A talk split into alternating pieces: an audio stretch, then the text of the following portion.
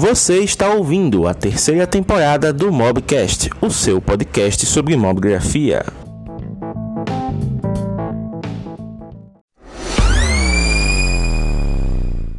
Então, Tiago, primeiramente, boa noite, seja bem-vindo aqui à nossa reunião para falar sobre números. Né? Você recebeu uma pergunta muito interessante ao longo dessa semana que foi, na verdade, um, aquela pergunta que vem misturada com feedback, né? Que você lê assim, você olha para um lado, olha para o outro e você diz, tá, isso aqui foi um elogio, isso aqui foi uma crítica, isso aqui foi o quê? Obviamente, né? A gente está falando de maneira divertida, mas é o, o tipo de comentário que a gente recebe e nos faz refletir. Você pode explicar um pouquinho de como foi esse comentário e por que ele originou essa live de hoje? Fala aí, galera. Boa noite. Boa noite, James. Cara, é seguinte, eu tava fazendo uma viagem pro Rio, né? E aí eu fiz uma série de stories, né? Respondendo perguntas que meu público me, me fez na, no meu perfil de trabalho. E me surgiu uma pergunta sobre legado e tudo mais, né? Qual o meu legado, o que eu gostaria de deixar. E eu respondi, né? Que meu legado, eu falei sobre é, que basicamente, se eu puder ajudar pelo menos uma pessoa com o meu trabalho e tudo mais, é, ela ingressar nessa área artística, é, seja na fotografia, na pintura. Eu estou resumindo minha resposta para não ficar tão extenso, né? E, e falei sobre, sobre isso, que, que falei sobre mobgrafando, marquei inclusive o arroba do mobgrafando, e falei que eu e o James temos essa mesma filosofia de ajudar as pessoas, e eu acredito que a gente aqui faça muito isso, e que eu acho que o maior legado que eu posso deixar é uma, uma contribuição para a arte. E aí veio uma seguinte pergunta, né, né, nesse story que eu, que eu postei, que foi a seguinte. Na verdade, foi um comentário meio que com pergunta e feedback, como já me falou. Tiago, pelo, conte pelo conteúdo que você e o James produzem no Mobigrafando, você não desanima de produzir os conteúdos para poucos? Pois eu acho super interessante e consumo demais. E eu imagino que dê muito trabalho. E às vezes eu olho e vejo que não há tantas pessoas na live. Vejo que às vezes tem 15, 20 pessoas acompanhando, dependendo do tema. E eu sinceramente acho que tem potencial para muito mais. Espero que não me entenda mal. É só uma dúvida mesmo. E aí, isso me gerou uma reflexão na hora, que foi uma pergunta que me fez pensar, né? E eu respondi, né, com meus stories e tudo mais, falando o que eu achava sobre. É, não vou falar de cara agora no início para a gente poder ir debatendo primeiro, mas é, essa pergunta e o motivo de a gente pensar sobre é que gerou o tema desse, dessa nossa live de hoje.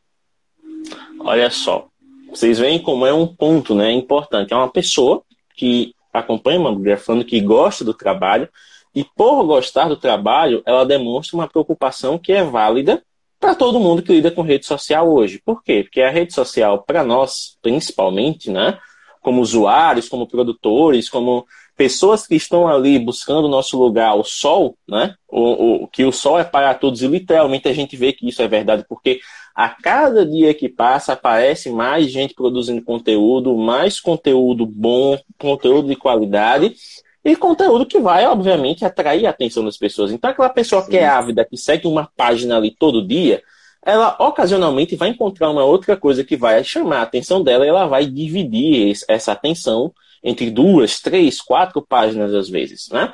Por exemplo, já que o, o Tiago falou né, mais cedo numa questão de financiamento coletivo, por exemplo, quem apoia o financiamento coletivo? Uma pessoa que gosta tanto de uma ideia, ou gosta tanto de um projeto, ou de um produtor de conteúdo, que quer apoiar a realização desse negócio de maneira além do que simplesmente a atenção. Ela vai contribuir também, além da atenção, ela vai contribuir de forma financeira. Só que essa pessoa, ela gosta de 200 coisas ao mesmo tempo que podem exigir o dinheiro dela. Então, para ela pegar, deixar, por exemplo, de assinar um Disney Plus, de sair com a, o, namorado, com a namorada para comer um, um McLanche feliz lá no shopping no fim de semana. De deixar, por exemplo, de comprar um, um, alguma coisa na Black Friday que vai chegar aí. Ela vai e não, eu vou ajudar essa pessoa aqui no financiamento coletivo. É prioridade. Então, o que, é que acontece? Existem pessoas que acompanham um projeto por diferentes motivos. E no Mobgrafando não seria diferente. Vejam só. Existem pessoas que acompanham o Mobgrafando simplesmente de olho no feed, ou seja, ela fotografa com celular, ela gosta de como a gente cede o espaço do Mobgrafando para que a arte seja né, é, compartilhada, para que a arte seja divulgada. Ela quer ter a sua foto no Mobgrafando, ela posta a foto, usa a hashtag e acompanha o feed. O objetivo dela é estar no feed do Mobgrafando. Isso é ruim para a gente? Não. O Mobgrafando, querendo ou não, o centro, né, o núcleo da atividade é o repost é ter a comunidade participando com suas fotos e dando trabalho para a gente na seleção para que a gente possa levar o feed. Isso é fato. Então, além disso, a gente vai ter pessoas que vão é, interagir com o Mobgrafando buscando os stories, porque ela quer, além do que está no feed, ela quer ver a nossa visão sobre as coisas, ela quer ver os bastidores, ela quer ver quem está por trás do projeto, quais são as coisas que a gente está fazendo, o que a gente está tramando. Vão ter pessoas que, além dos stories, elas vão fazer que nem vocês, vão tirar um tempo do dia delas para todo sábado, todo domingo, né? Não todo domingo, porque hoje é um caso especial, mas todo sábado, que é o nosso dia de live, ela vai tirar uma hora da noite dela, que é de 9 às 10, vai sentar na frente do celular e vai assistir a nossa live, independente do tema que seja. Por quê? Porque ela quer aprender, ela quer acompanhar o debate, ela quer ver quais são a, a, as argumentações, quais são os conteúdos que vão surgir disso e vai aprender pra caramba. E tem gente que, além de aprender, ela vai querer conversar. Ou seja, ela vai para o nosso grupo do Telegram, ela vai para o nosso YouTube para ver os vídeos que a gente está postando lá, que são de temas que são totalmente diferentes do que a gente aborda aqui, porque aqui a gente não pode abordar. Não é não pode porque ah, o Instagram não deixa, não é não pode porque o formato que o Instagram o trabalha é não deixa. Né? Então, no YouTube a gente pode expandir, a gente pode falar sobre outras coisas, a gente pode falar sobre produto, a gente pode falar sobre serviço, a gente pode falar sobre dica de aplicativo, pode trazer algumas coisas da nossa vivência, como muito já aconteceu. Né? E tem o site agora, que o site é o, a, a, digamos assim, o ápice da coisa no momento, onde a gente consegue trabalhar conteúdos ainda mais ricos, deixar claro o nosso agradecimento a vocês através dos depoimentos e linkar as nossas fontes de conteúdo, a gente pode linkar nossas referências, a gente pode linkar nossos parceiros. Então, é uma rede. Entenda que quando se há uma rede, existem pontos de contato onde a gente vai conseguir interagir com você, que é nosso público. Porém, nem todo o público vai estar interessado em participar de todos os pontos de contato. É por isso que, por exemplo, hoje, domingo, apesar de, na teoria, o tema ser muito bom, porque a gente está falando de relevância de conteúdo e tudo mais, a gente tem no momento sete pessoas assistindo. Aí muitas, muitos de vocês vão dizer, pô, velho, o tema é muito massa, os caras falam muito bem, devia ter umas 300 pessoas assistindo aqui. Mas é que tá, 300 pessoas assistindo aqui, ia mudar o quê? Continua sendo eu e Tiago olhando para a câmera, falando com quem está aqui, que no caso é você. Não interessa o número de pessoas que está aqui. O que interessa é que existem pessoas como vocês que estão interessadas em aprender um pouco conosco. Mesmo que a gente não seja mestre de nada, que a gente não seja dono de nada, somos só duas pessoas ousadas que amam fotografia, que respiram fotografia e que querem compartilhar essa paixão com vocês. E se vocês acreditam nisso e estão aqui, para mim, já é mais do que o suficiente. Exatamente. Foi o, o, que eu respondi nos stories, né? Inclusive, foi uma filosofia de uma pessoa que eu ouvi um podcast esses tempos, até compartilhei com o James, e foi uma filosofia que eu realmente adotei. Foi, eu ouvi há pouco tempo, mas já compartilhei do mesmo pensamento e adotei para a vida, né? É, se você, você vê um, um ator no palco, se tiver uma pessoa na plateia do teatro, ele vai fazer a melhor atuação que ele pode se tiver 800 pessoas na plateia, ele vai fazer a mesma atuação. Ele não vai, não é porque tem uma pessoa na plateia ou duas pessoas na plateia que ele vai se, se apresentar de qualquer jeito, vai falar as falas de qualquer jeito. Não, ele vai fazer o mesmo trabalho.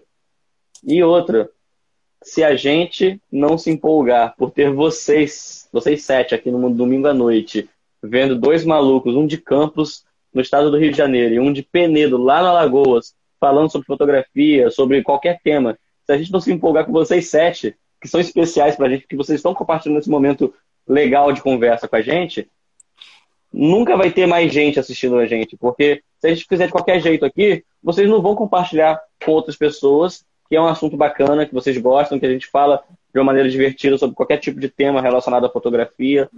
Então, assim, se a gente tratar vocês sete que estão aqui agora de qualquer jeito, aí mesmo que não vai ter 300, 400, 500 pessoas assistindo a gente. E mesmo que tivesse ou não, o que importa é se uma pessoa absorveu aquilo que a gente falou, pensou sobre, aplicou em sua vida e conseguiu melhorar alguma área da sua vida na fotografia, na sua carreira, é, onde quer que seja, isso pra gente já tá valendo. É, é, algo produtivo e a noite valeu a pena, entendeu? Então, a live é somente um dos formatos de conteúdo que a gente entrega e ainda assim é algo que número pra gente em live não interessa. O que a gente, o que interessa pra gente é se pelo menos uma pessoa, se pelo menos uma pessoa aplicou aquilo na sua vida e viu, sentiu diferença, sentiu uma mudança, ok, já, já foi válida a noite. E já que a gente está falando dessa questão de relevância e, por consequência, sucesso, né? Eu aproveitei e abri uma abazinha aqui no computador, né? Justamente, você digita lá qualquer palavra no Google, a primeira coisa que vai aparecer é o dicionário, né? Com significado. Sim. Então, eu coloquei aqui sucesso, né? Vamos lá, sucesso. Sucesso no dicionário diz o seguinte: tem dois significados principais. Aquilo que sucede, né, que pode ser um acontecimento, um fato ou ocorrência, no caso. O sucesso, ele acontece, ele sucede algo, certo? Geral, e geralmente, uhum. o sucesso, ele sucede, né, ele vem depois do trabalho, certo? E aí a gente tem a segunda definição. Qualquer resultado de um negócio ou empreendimento. E aí você diz, qualquer resultado? qualquer resultado. Para muita gente, por exemplo, o sucesso ele vai ser bater uma meta de vendas no fim do mês. Para muitas pessoas ou para muitas empresas, o sucesso vai ser atender 30 pessoas no mês com um índice de satisfação acima de 90%. Né? Ou seja, vamos lá, botar um, botar um chute aqui. Ah, eu tenho aqui essa meta, eu tenho que atender 30 pessoas no mês e 25 delas têm que ficar satisfeitas com o atendimento se elas vão comprar depois, se elas vão indicar problema delas, mas se isso acontecer é sucesso para mim. Se por um exemplo, para mim, como abgrafando, o que é uma métrica de sucesso? Se eu disser que vou fazer uma live domingo às nove da noite que essa live vai ter um tema X, se eu vir aqui, fizer essa live, terminar a live e deixar ela lá disponível no IGTV, é sucesso. Porque no momento em que eu não faço essa live, sendo que eu me comprometi a fazer, aí eu estou fracassando comigo, estou fracassando com o meu comprometimento. Então, o ato de fazer, para mim, ele já é sucesso. Porque ao fazer, eu aprendo. Ao fazer, eu evoluo. Eu posso ter cinco pessoas, eu posso ter 50, mas eu fiz e eu atingi essas pessoas. Eu posso atingir as 50 de uma maneira que elas vão ficar maravilhadas, ou eu posso atingir essas 50 de uma maneira que elas nunca vão voltar aqui. Do mesmo jeito que eu posso atender essa, alcançar essas cinco pessoas de uma maneira encantadora, que elas vão dizer, caramba, nunca tinha visto o James falar assim, eu quero ver as próximas lives para ver se ele vai continuar nesse nível. Ou eu posso fazer uma live aqui onde cinco pessoas vão assistir e vão dizer, esse cara falar muita merda, vou procurar outra coisa.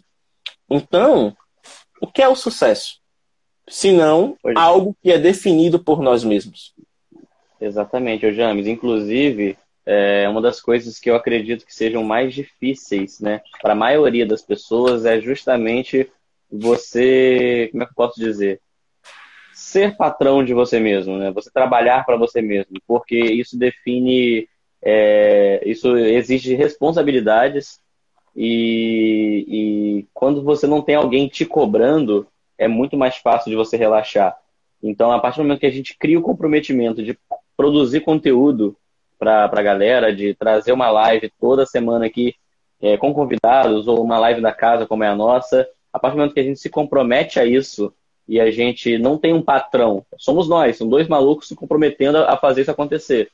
Isso exige uma responsabilidade, exige compromisso, e se a gente consegue cumprir isso, isso é sucesso para a gente. Principalmente por nós não termos uma dedicação exclusiva. Né? Você tem seu compromisso com a produção de conteúdo, né? Eu tenho o meu trabalho na, na empresa, eu também trabalho na parte da fotografia, então eu tenho arte registrada para gerenciar, eu tenho minhas planilhas lá na, na outra empresa para gerenciar e o mob grafando também. Então, a partir do momento que a gente se propõe e a gente consegue cumprir isso para gente, para mim, você falou tudo. É o ato de você conseguir resultado, a gente já conseguiu alcançar a, a nossa meta. Aproveitando até que a gente está nesse momento glossário, né, falando sobre o significado das palavras, aí muita gente vem naquela questão, né, nossa, seu trabalho ele poderia ser mais relevante. Vamos lá, significado irrelevante? No dicionário, relevante quer dizer o seguinte: que se salienta, que se sobressai e que tem importância. Certo? Então vamos lá. Se sobressai, se sobressai a quê? Comparado a quem? Tá? Você pode dizer, por exemplo, poxa, James, comparado a outros projetos aí, o mamografando está muito abaixo do que ele poderia ser. Realmente. Tá super abaixo.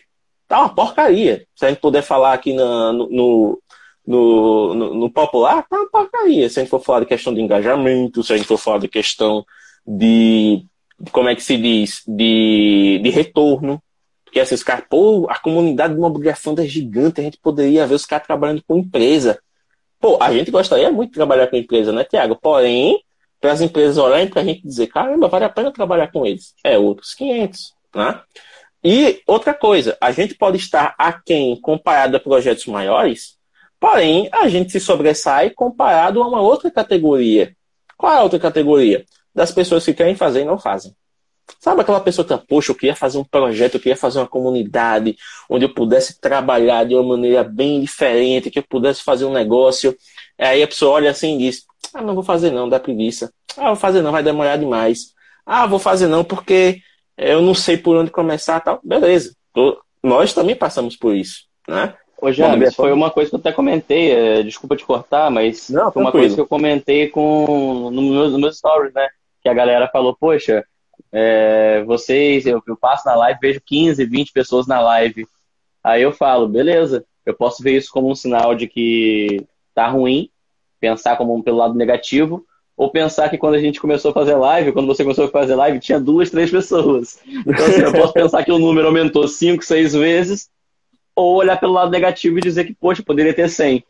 Entendeu? Então, assim, eu opto por olhar pelo lado positivo, de que aumentou seis vezes em dois anos de live. Aí o pessoal diz assim, ah, tem 15, 20, é média, né? Esse ano a gente já teve live com 40 pessoas simultâneas, olha aí. É, meu amigo. E aquela live que a gente fez na semana passada, que foi de quase duas horas, quando chegou no final, ao todo, a gente teve 101 visualizações. Ou seja, 101 pessoas pararam para assistir a live, nem que seja 5 minutos, 10 minutos, a pessoa parou para assistir. Né? Então, assim, muitas das coisas que acontecem na nossa vida, elas acontecem simplesmente porque a gente é tocado por alguém que está fazendo. Vamos lá. Black Friday agora, tá todo mundo aí louco, loucaço, assim, é, com a mente a mil, pensando num produtinho específico que está só esperando aquela oferta maravilhosa para poder arrematar. O, o, o, que é que vai acontecer?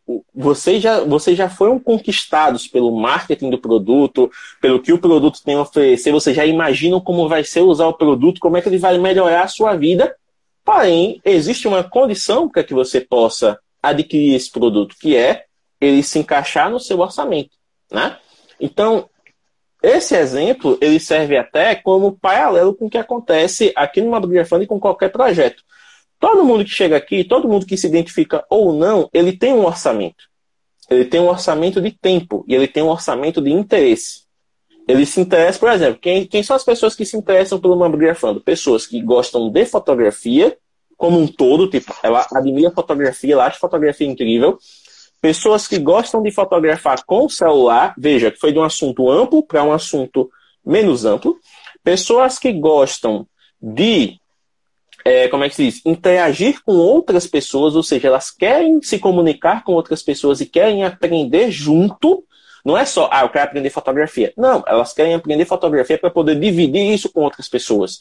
Sejam essas pessoas amigos delas ou seguidores da internet, ou sejam pessoas do ciclo social dela pessoal, né? Colegas de trabalho, é, parentes, cônjuges e por aí vai.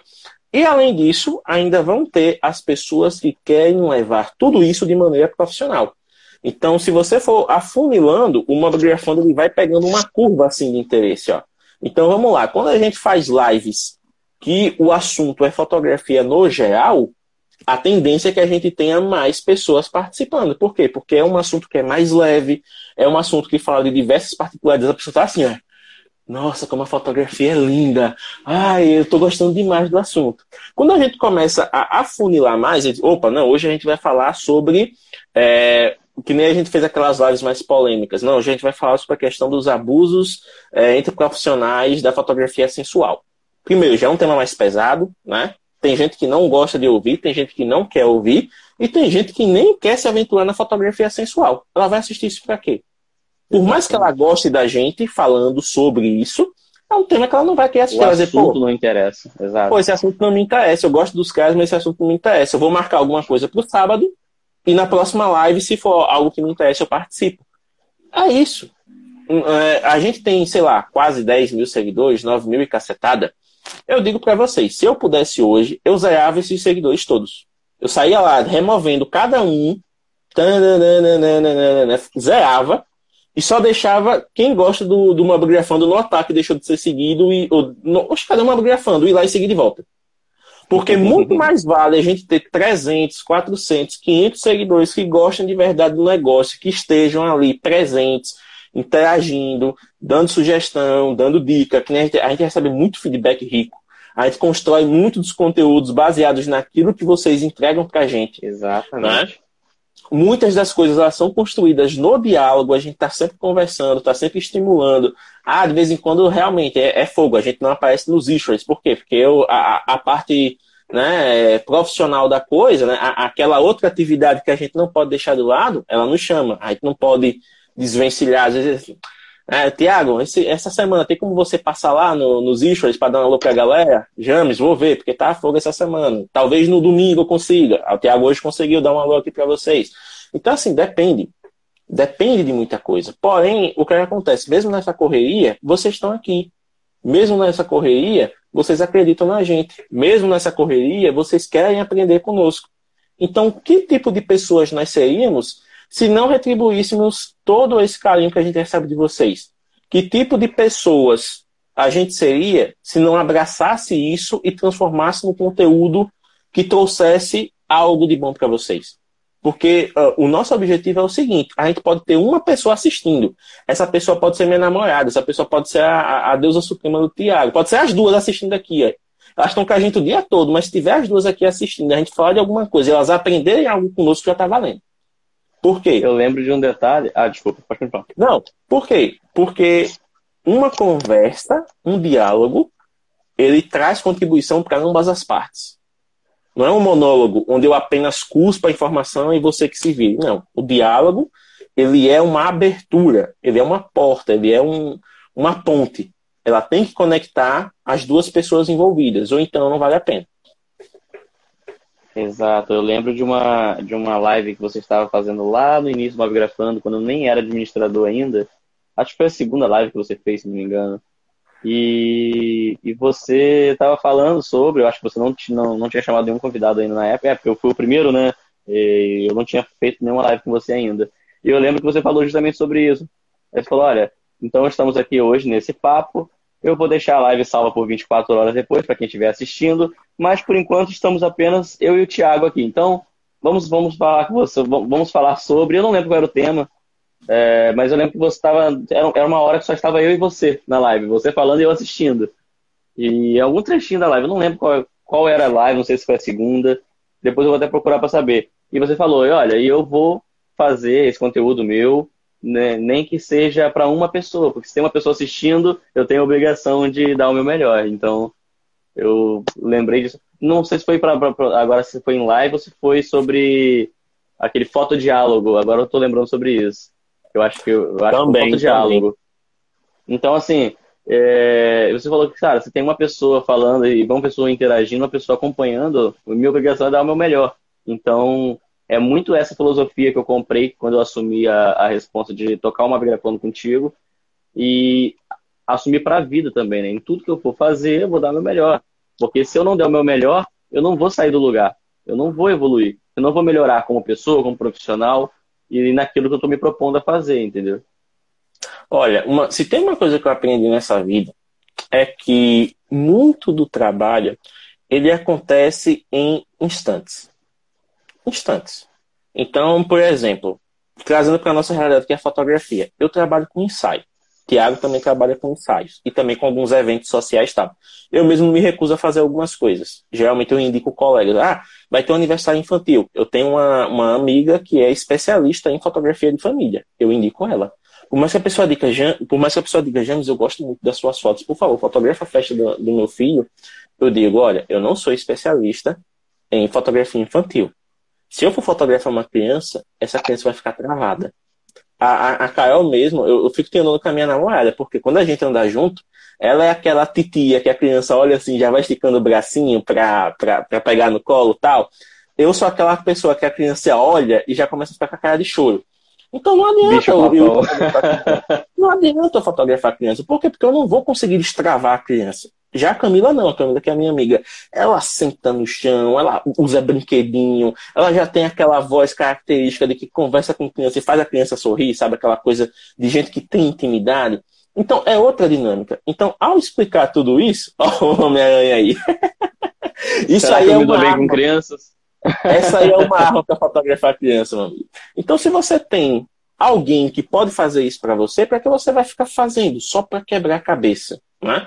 Então, é, ao chegar nessa parte de definir o que é prioridade para mim, eu consigo focar no que eu posso ser melhor para os outros. Porque, por exemplo, eu não vou fazer uma festa infantil, mas quando eu chegar no ensaio, eu vou fazer as melhores fotos para aquele casal, eu vou fazer as melhores fotos para aquela pessoa.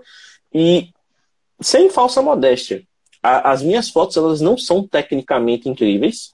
Então, muito, se você for olhar no quesito técnico de edição tal, tem muita gente que dá de 10 a 0 em mim. Muita gente local aqui, inclusive. Eu não, eu não sou nenhum hipócrita para falar assim que eu sou o melhor da cidade, não. Muita gente, muitos de vocês podem dizer, poxa, mas as suas fotos têm tanta relevância, tem tanta página repostando, meu amigo. Se tem uma coisa que cliente não liga, é o que você ganhou. Você pode ter sido premiado pela Inspiration Photographers, que é a melhor, a melhor agência de casamento do mundo, do mundo. Você pode ter ganhado a premiação internacional. O cliente está lá na sua frente, quer fazer um orçamento com você, quer saber como você trabalha, você vai dizer assim: ah, é, é, o meu trabalho ele é reconhecido pela Inspiration Photographers. Pô, bacana. Mas você tem a data tal disponível e pode me dar um desconto? O cliente está nem aí. Então, assim, você tem que confiar no seu trabalho e você tem que saber como entregar esse trabalho para o cliente. Então, o que, é que acontece? Voltando à questão aqui. Fotografia instante.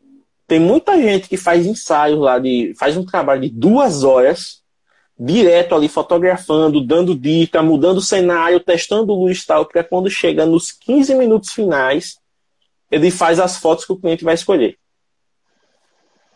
É sempre assim. Sempre. Né? O, o Tiago até que trabalha com ensaio, ele, ele, tem essa noção que quando você vai fazer um ensaio, principalmente com alguém que nunca teve experiência na vida com foto, os 15, 30 primeiros minutos ali do ensaio é quebrar gelo.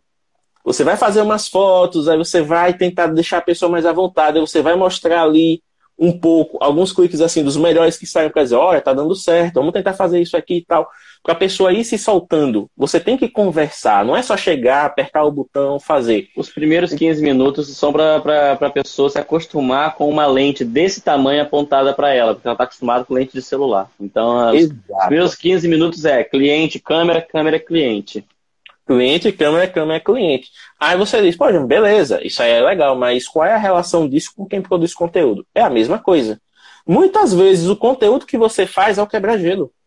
Quando você. Ó, a, coisa mais errada que é. E você, você, eu estou dizendo você, Tiago, e você que está aí do outro lado, você que está aqui assistindo, você pode comprovar isso.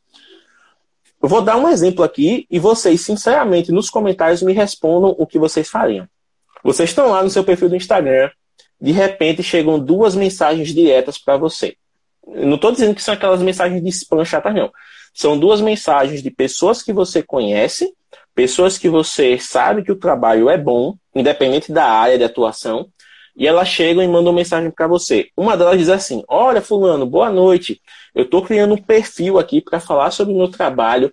Por favor, dá lá uma força, segue lá. Aí você, beleza, clica no perfil. Quando você clica no perfil, o perfil tem só a foto, tem só o avatar, uma bio, aguarde que em breve tem novidade e não tem nenhum post. Enquanto que a outra pessoa que te mandou mensagem diz lá, olha, fulano, tudo bem? Olha, eu sei que você gosta desse assunto aqui e eu estou criando um perfil para ajudar pessoas a aprenderem um pouco mais sobre isso. Você pode dar uma olhada lá e se você gostar, você pode seguir. Beleza, quando você clica no perfil, o perfil já tem uma bio organizada, já tem pelo menos três posts assim para dar aquela boa-vinda, para você clicar no post, você avaliar e você é, saber se aquilo é para você. E você diz, pô, o conteúdo do Caio é legal mesmo, vou seguir aqui para ver se né, vai continuar me servindo. Então, apresentação, quebra-gelo. Você não vai apostar em nada que você não veja, você não vai apostar em nada que você não experimente.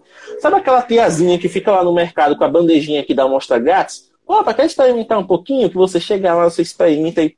Hum, gostoso. Olha, se você gostou, tá vendendo na prateleira X ali no valor promocional. Passa lá. Ela tá dando uma sugestão. Você vai lá e compra se quiser. Mas se você gostar, a tendência é que você vai comprar com conteúdo da mesma coisa. Se você gostar, a tendência é que você vai continuar consumindo. Não tem segredo, não tem style. Porém, é aquela coisa, para você mostrar, às vezes leva tempo. Esses 15 minutos do quebra-gelo do ensaio, para quem produz conteúdo, seja em Instagram, seja em blog, seja em YouTube, pode levar de semanas a meses. E aí vem a pergunta: você está disposto a investir meses do seu tempo, meses do seu conhecimento, para poder alcançar um objetivo, seja ele qual for? É, pergunta que fica para todos nós, né? Para todos nós. E, e aquele lance, cara, é, para para pensar a quantidade de pessoas.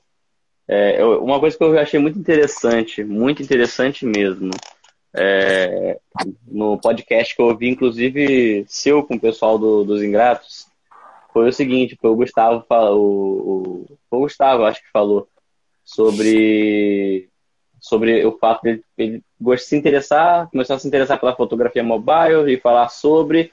E ele foi pesquisar antes de, de, de criar alguma página ou algo, se já existia alguma coisa que falasse sobre. E ele viu que existia o Mobgrafando e ele decidiu contribuir para aquilo, ao invés de ser mais um do mesmo.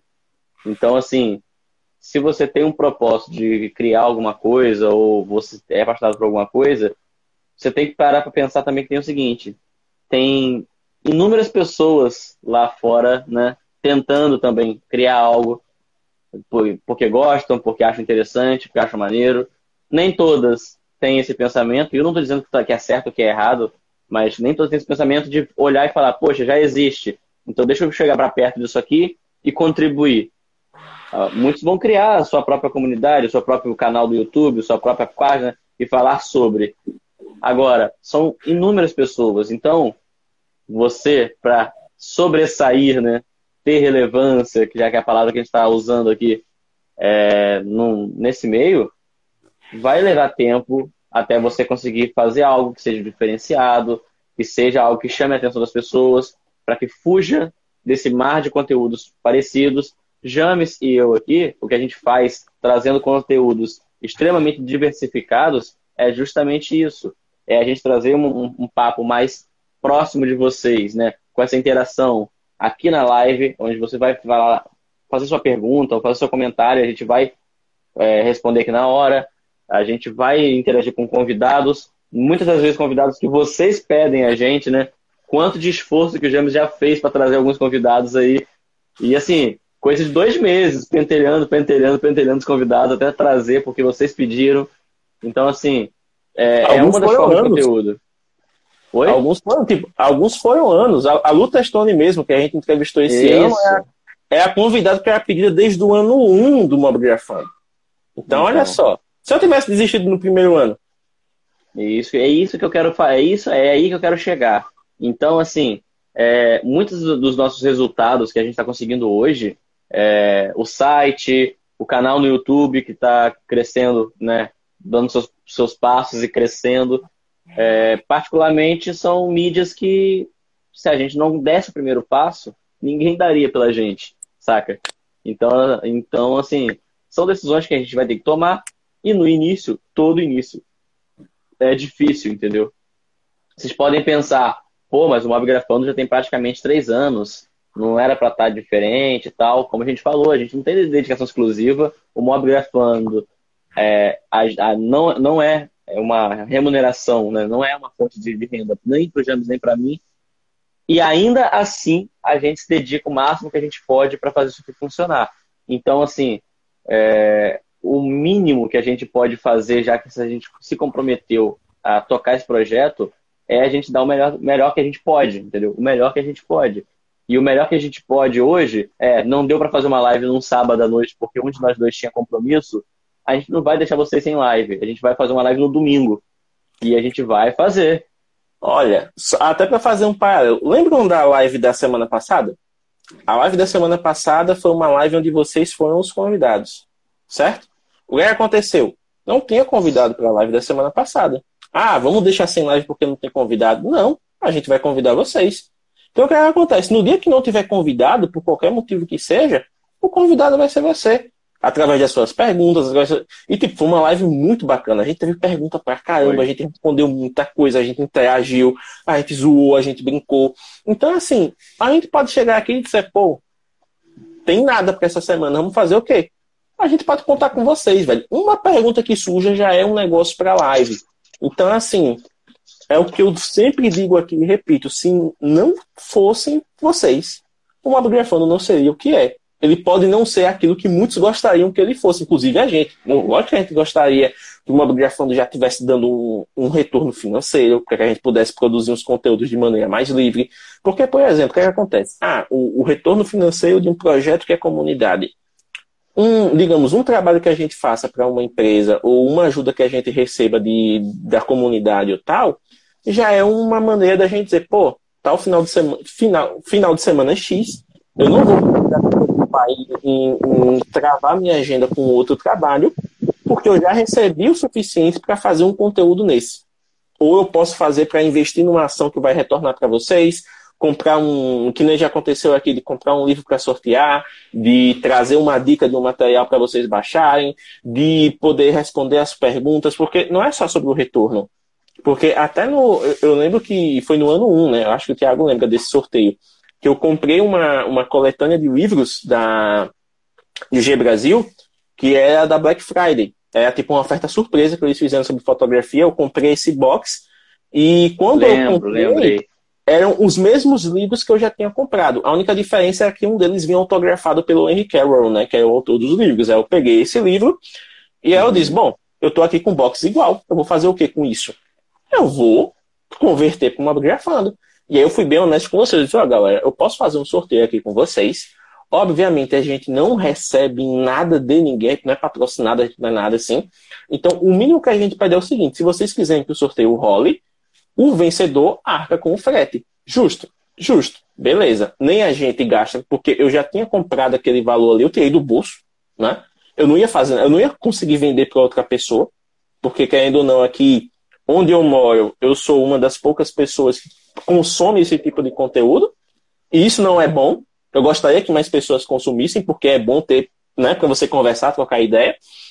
E acabou rolando sorteio, tanto que foi até uma vencedora do Espírito Santo que levou, foi até bacana, porque eu coloquei dedicatória nos livros, o, o Machado também, na época a gente mandou tudo bonitinho, e foi bacana. Aí você diz, pô, James, podia ter sorteio, né? Claro que podia ter sorteio, é só eu ter como comprar os livros sem criar do meu orçamento. Tem como? No momento não. Então fica para outro momento. Mas isso não é um fracasso.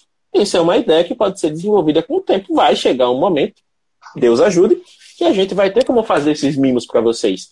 Tanto que a gente já tem alguns mimos. A gente tem cupom de 10% de desconto lá na Funny Camera Store para vocês usarem qualquer compra, seja de prisma, seja de acessório de iluminação, seja de alça, que eles vendem alça também. E foi uma parceria que a gente conseguiu justamente fazendo live, porque a gente convidou a Thay para uma live, a Thay gostou do modo grafando, eu propus para ela essa questão, eu comprei né, as coisas para mim, eu uso os acessórios da Funny Camera e consegui converter isso para vocês. Então, muitas das coisas que a gente traz aqui, elas são coisas que a gente vivencia, que a gente gosta e que a gente diz, pô, a galera do Mobgrafando ia gostar, vamos tentar viabilizar. Então, isso acaba trazendo não apenas retorno no quesito de bem material, mas no quesito de possibilidades. Porque por mais que você não queira comprar, mas você sabe que se você quiser um dia, você vai poder através da gente, porque a gente mostrou isso para vocês. Né? Então, assim, nem falando de coisas materiais, vamos falar de conteúdo. Mais uma vez. Ó, sábado vai ter live, domingo vai ter live. Muitos de vocês vão estar tá nem aí. Eu vou ficar bravo por causa disso? Não, eu vou fazer a live para quem está querendo a live. Eu vou fazer o vídeo para quem está querendo assistir. Se eu pudesse mostrar o, a janela do YouTube aqui para vocês, muitos, muitos, inúmeros vídeos de Mobgrafando tem 30, 40, 50 visualizações. Tem alguns que tem 22. Aí você vai dizer, James, por que você faz essa desgraça então? Se você fosse em qualquer é, produtor de conteúdo aí, qualquer curso de YouTube, o cara ia mandar você desligar o canal. E eu vou desligar porque se o canal é meu, eu faço o que eu quiser lá, meu amigo. A verdade é essa. O canal é meu, na verdade é nosso, né? Porque o Thiago também. Né, Thiago? O canal é nosso, Thiago. Nosso, viu? Faça vídeo também pro canal. o canal é nosso. A gente pode mostrar o que quiser para vocês, da maneira que a gente quiser. E eu vou ficar boiocochô, vou ficar chateado porque ah, meu vídeo só teve 20 visualizações. Eu fico, caralho, meu vídeo teve 22 visualizações. 22 pessoas perderam o tempo dela para me ver falando sobre algo que despertou interesse. Para mim, isso é sucesso. Para mim, isso é relevância. Porque aqui é Ah, tem canal que faz 3 mil visualizações. Parabéns para ele. Ah, tem canal que faz 5 milhões de visualizações. Pô, mas quanto tempo o cara tá no YouTube já trabalhando? Quanto tempo o cara passou lá martelando, construindo audiência, fazendo vídeo com câmera ruim, com microfone bosta, com audiência que não dava a mínima, com capa sem design, com descrição errada, com link que não funcionava. E aí? Ô, James, tem uma outra coisa também que é, que é, uma, que é muito bem verdade, que é o seguinte: a partir do momento que a gente começa a comparar o nosso trabalho atual com o de outros, o nosso trabalho para de andar. A gente Exato. tem que sempre comparar o nosso trabalho com o nosso trabalho atual com o nosso trabalho do dia anterior. Se a gente sentiu que está que, que tá melhor, já valeu a pena. Exato, exato, exato. E outra, né? Aí você pode dizer assim, ah, o, continuando o exemplo do YouTube, ah, os vídeos podem ter poucas views porque ninguém se interessa pelo assunto. Pois é, ninguém se interessa. Mas um dia vão se interessar. E quando se interessarem, o que é que eles vão achar? O vídeo que a gente produziu primeiro porque a gente foi ousado, porque a gente apostou. Então o que, é que acontece? Qual é a, a, grande diferença da gente que é pequeno, que está ali brincando, pode-se dizer assim, de um cara que já tem um canal consolidado? O cara que já tem um canal consolidado, quando ele faz um vídeo que performa mal, ele perde dinheiro. Então ele tem que escolher muito bem os temas, ele tem que às vezes ele tem que fazer vídeo que ele nem gosta, só para manter o número de views ali e, e, manter o público. Porém, é aquela coisa, a gente que é peixe pequeno, a gente que, é, que, que não ganha, porque o, o nosso YouTube nem é monetizado, a gente precisa de mais de 3 mil horas de visualização porque são 4 mil horas, né? A gente está com 900 e poucas horas de visualização e ainda precisa chegar nos mil inscritos. Hoje a gente tem 300 e pouco lá. 300 e, 300 e poucas pessoas inscritas no canal do YouTube que, em teoria, é descompromissado. Então, assim, a gente pode falar sobre o que a gente quiser. Se o vídeo performar mal, que se exploda. A gente não está perdendo dinheiro, a gente não está perdendo nada. Nem ganhando a gente está, imagine perder. Então eu posso falar sobre o que eu quiser, eu posso falar sobre um temazão alternativaço, eu posso falar sobre um, um, conteúdo que eu gostei, que eu quero compartilhar com vocês, eu posso fazer uma zoeira lá e transformar em vídeo e trazer, e vocês vão gostar ou não. Então, assim, o que é que eu tenho a perder? Sucesso? Relevância? Depende. Depende. E depende. Nesse depender. Esquema, James? Só, é só para completar aqui. Nesse ah, depender, eu não digo o que o depende depende do público. Depende de você. Se você aceita o que você faz, a tendência é que outras pessoas aceitem também. Se você vê valor no que você faz, a tendência é que outras pessoas vejam também. Então seja o primeiro a apostar em si mesmo, não espere alguém chegar e dizer, pô, vai lá que você tem futuro. Nesse vai lá que você tem futuro, a gente tem um dos melhores áudios que eu ouvi nessas eleições, não sei se você viu, tem aquele post do, dos vereadores putos porque perderam as eleições. Tem uma thread gigantesca no Twitter. Não Aí vi. tem um cara lá, velho, um, um áudio, cara mineiro, aquele sotaquezinho carregadinho assim, o cara puto, puto, puto. E aí ele falando, ah, não, vai lá que você é um cara conhecido, vai lá que se você se candidatar você ganha. Eu fui, eu ganhei só dois votos, lá em casa tem seis pessoas, não sei nem quem votou em mim. Então, assim, esse negócio de ir na onda dos outros como o pessoal costuma falar, ir na onda dos outros depende muito. Porque muitas vezes a galera tá falando assim, mas nem eles acreditam no incentivo que eles estão te dando. E se você for só para ver no que vai dar, esse ver no que vai dar pode ser perigoso. Então, tudo se resume a propósito. Qual é o seu propósito aqui? O meu propósito com, com o Mobgrafando é compartilhar o que eu sei com vocês e aprender no processo. Veja, o meu propósito ele não está alinhado com nenhuma métrica de vaidade. Não é ter o maior número de seguidores, não é ter o maior número de comentários, não é ter o maior número de empresas parceiras, não é ter o maior número de links, enfim, se exploda. Curtida, comentário, like, se exploda. O meu objetivo é compartilhar o que eu sei e aprender no processo, porque ao aprender no processo eu posso compartilhar ainda mais e aprender ainda mais. Ou seja, o ciclo se alimenta. Exatamente. O meu propósito, quando eu era apenas um, um mero espectador e, e, seguidor aqui do Mob Grafando, era simplesmente consumir e aprender cada vez mais sobre fotografia mobile. Até porque na época eu só fotografava mobile. Depois que eu virei administrador, minha meta, meu propósito aqui foi justamente o que você falou: aprender cada vez mais para estar, estar capacitado a ensinar aquilo que eu sei. E, como você falou, o ciclo se alimenta. É, e o que eu, eu, queria deixar muito claro também, galera, é, a gente está lendo os comentários aqui, tá? Só, a gente só não está respondendo para não perder o foco agora, mas a gente vai falar com vocês sobre os comentários aí. É, eu só queria também de, deixar um alerta para todo mundo, é, principalmente quem está começando com algum, algum conteúdo, algum trabalho, alguma expressão artística, enfim, que muitos vocês vão ouvir muitos comentários, muitos feedbacks, muitas perguntas que podem te derrubar se você não estiver preparado para fazer um filtro. Porque essa pergunta que foi feita essa semana, se eu não tivesse certo das minhas convicções e da, daquilo que eu acredito, eu poderia ouvir essa pergunta e falar: caraca, bicho, realmente dá um trabalho desgraçado mesmo. Poxa, pô, eu não ganho nenhum dinheiro com aquilo lá, me dá um trabalho, eu já tenho tantos compromissos fora do Mob Grafando, para que, que eu tô fazendo aquilo lá realmente? Quase ninguém tá me assistindo, vou deixar o Jami sozinho mesmo e ele que se exploda aí pra, pra tocar os projetos sozinho, vou, vou, vou pular fora. Mas não, cara, você tem que estar convicto daquilo que você faz. Se você está convicto daquilo que você faz, vários comentários que vão, em algum momento, é, mesmo sem a intenção, né? Eu conversei com uma pessoa que me perguntou de boa, eu respondi tranquilo depois no direct, né? Perguntei se ela se incomodaria de eu gravar esses vídeos, ela falou que não, então tranquilo. Mas foi um comentário que se eu não tivesse convicto da, da, da, do meu propósito, daquilo que eu acredito, poderia me desanimar. Eu, eu poderia pensar por esse lado e falar, poxa, realmente. E eu desanimar. E vocês que produzem conteúdo, se vocês acreditam naquilo que vocês estão fazendo, naquilo que vocês estão começando, não desanimem, não desanimem. Podem vir, às vezes, pessoas falar, pô, cara, você, você, você acha realmente.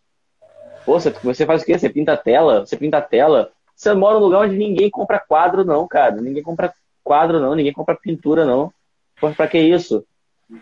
Aí você vai olhar para os seus vizinhos, para os seus amigos, falar, pô, realmente, pessoal aqui não tem costume de comprar obra de arte, não. Mas, cara, existe um mundo, a internet é um mundo. O e-commerce é um negócio absurdo hoje. Então, assim, vários comentários vão te desanimar ao longo do seu trajeto. Desde a partir do momento que você decidir começar um negócio, começar um, um, uma produção de conteúdo, né, seja é, comercial ou não, e a partir do momento que você decidir começar aquilo, vai ter comentários positivos que vão te animar, comentários negativos que podem te jogar para baixo. Cabe a você filtrar aquilo que você vai absorver e aquilo que você simplesmente vai dar um ok, segue a vida. Até fazendo um paralelo divertido aqui, né, com o que a galera está comentando, né, o seu Simar comentou aqui, ó, grandes negócios surgiram de pequenas conversas, e realmente, conversa, negócio, por mais que você, é que nem eu estava vendo na, que eu tô no, no grupo do Barba, né, que o Barba lançou o, o canal de, bem, de membros dele, Barbearia Criativa, que eu achei sensacional o nome. Barba Barbearia, o cara é foda. e aí falando lá, né, essa questão do tipo das pessoas considerar empresas como entidades.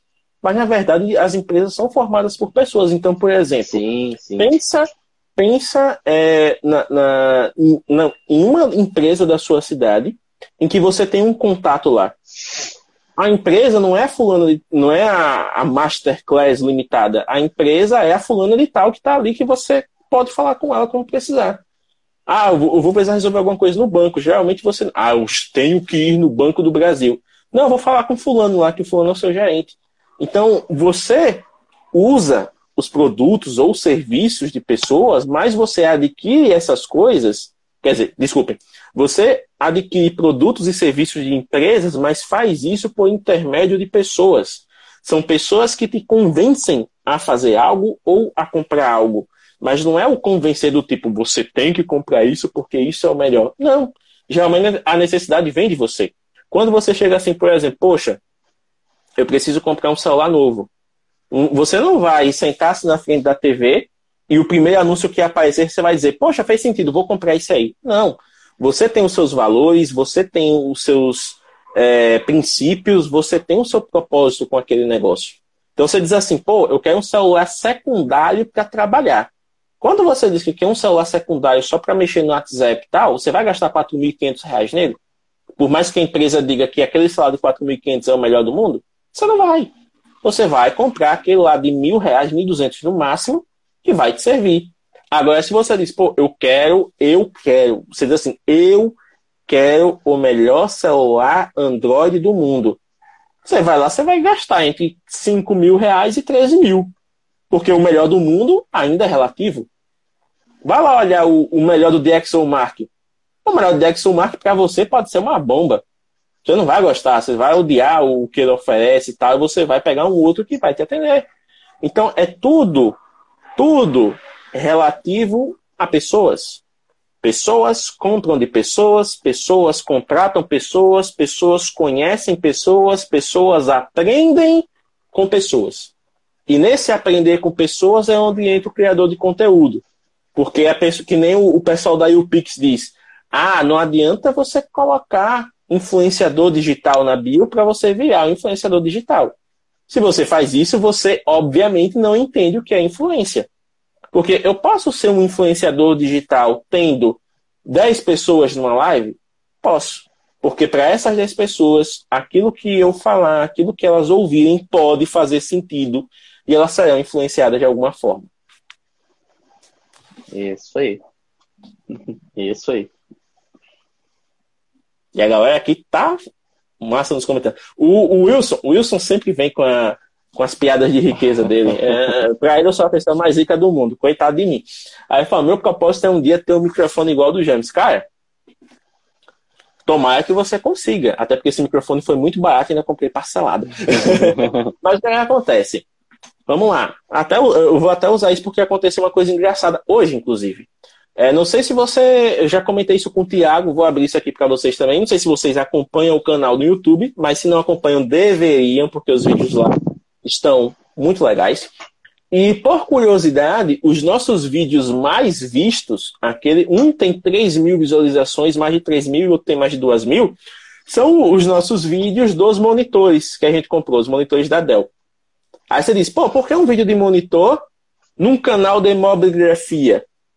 Simplesmente, minha gente, a gente pensa no futuro. Você não vai ficar com o celular para sempre. Até se você ficar com o celular para sempre, vai ter uma hora que você vai preferir editar no computador.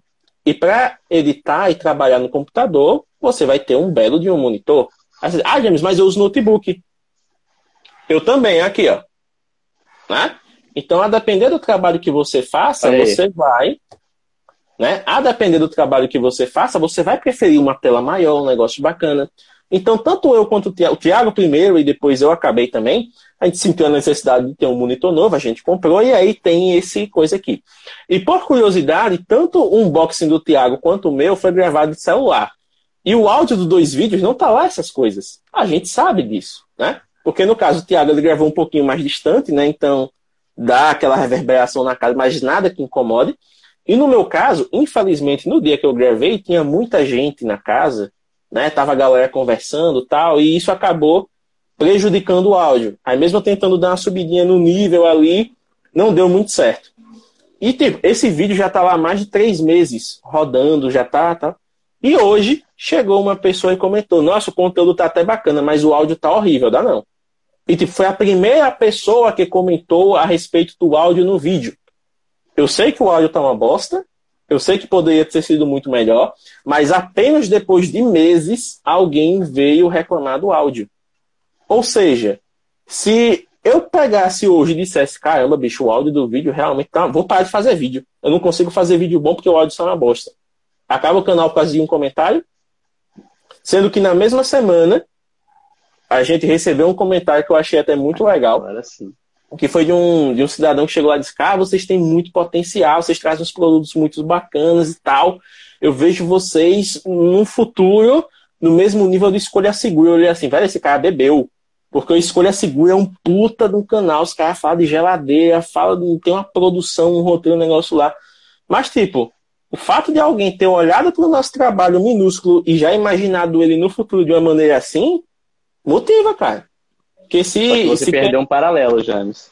Qual foi o paralelo, Tiago? Se você perdeu a oportunidade de um paralelo.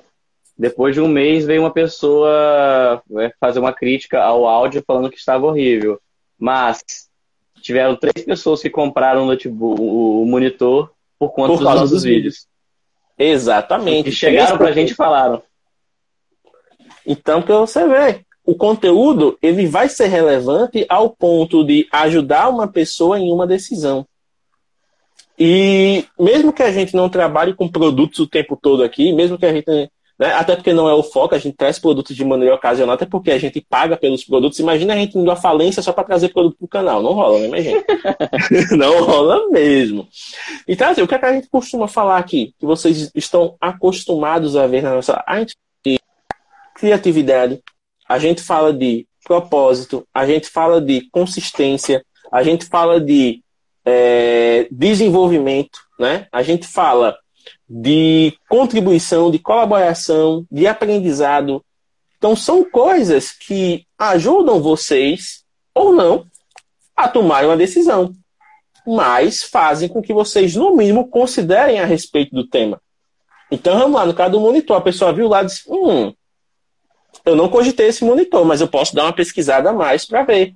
No caso aqui, por exemplo, hoje, a gente está falando de conteúdo. Muitos de vocês vão sair dessa live e vão dizer: Hum, meu conteúdo não está tão ruim quanto eu pensava. Por quê? Porque você estava olhando para a parte errada. Você estava olhando para a parte. Não errada, mas você estava olhando para a parte que não é compatível com o seu propósito. Né? Então, assim, lembrem-se, todo o seu trabalho ele deve estar alinhado com o seu propósito, porque é o seu propósito que vai definir quais são as suas métricas de sucesso. Então, eu não sei se o pessoal do Ingrato está na, tá na live ainda, mas eles mesmos se consideram um podcast nada family friendly. É o podcast que é feito para incomodar, é o podcast que é feito para ofender. Então, quanto mais pessoas estiverem incomodadas com o conteúdo deles, para eles é sucesso. Entende? o, o, podcast se chama Ingratos. Então, você já tira por aí. O propósito dos caras é fazer algo diferente. Então, tá alinhado com o seu propósito? Tá alinhado com aquilo que você quer de verdade? Se tiver, é sucesso. Eles estão por aí, ah, o Pedro está por aqui. Pedro, se eu tiver, se eu tiver falado alguma besteira, você me corrige, mas, né? Foi o que deu a entender lá na, na introdução do podcast de vocês, né? É, é, é essa linha. Inclusive, Tiago, fazendo um paralelo aqui, eu vou indicar dois perfis, certo? Dois perfis muito bons, para que vocês possam depois olharem o material e terem uma e darem uma aprofundada nessa questão de, de propósito e de relevância. Né? Eu vou até anotar aqui. O primeiro é o Tira do Papel, que é um perfil sensacional. O Tiago é um sim, sim, muito eu conheço, boa. eu conheço. Eu sigo, e faz, inclusive. E faz um conteúdo super. Ó, é aquele que você bate o olho e entende na hora. Não tem complicação, não tem nada. E o outro é o nosso querido Deixa eu colocar aqui. O outro é o nosso querido The Marketing Hub, que é um projeto do Yuri Franco, que já teve live aqui conosco, inclusive, falando sobre marketing, e que é uma live sensacional. Foi a live de fechamento do ano 2 de Mobigrafando, e que se você ainda não ouviu, ouça no podcast, porque é uma live, ó, show de bola. E aí, falando dessa questão do, do Tria do Papel, ele tem um conteúdo, ele tem vários conteúdos, na verdade. Mas é, esses conteúdos eles são feitos na forma de reflexão. E uma das reflexões, né, ele colocou, ele é muito visual, ele coloca muitas ilustrações.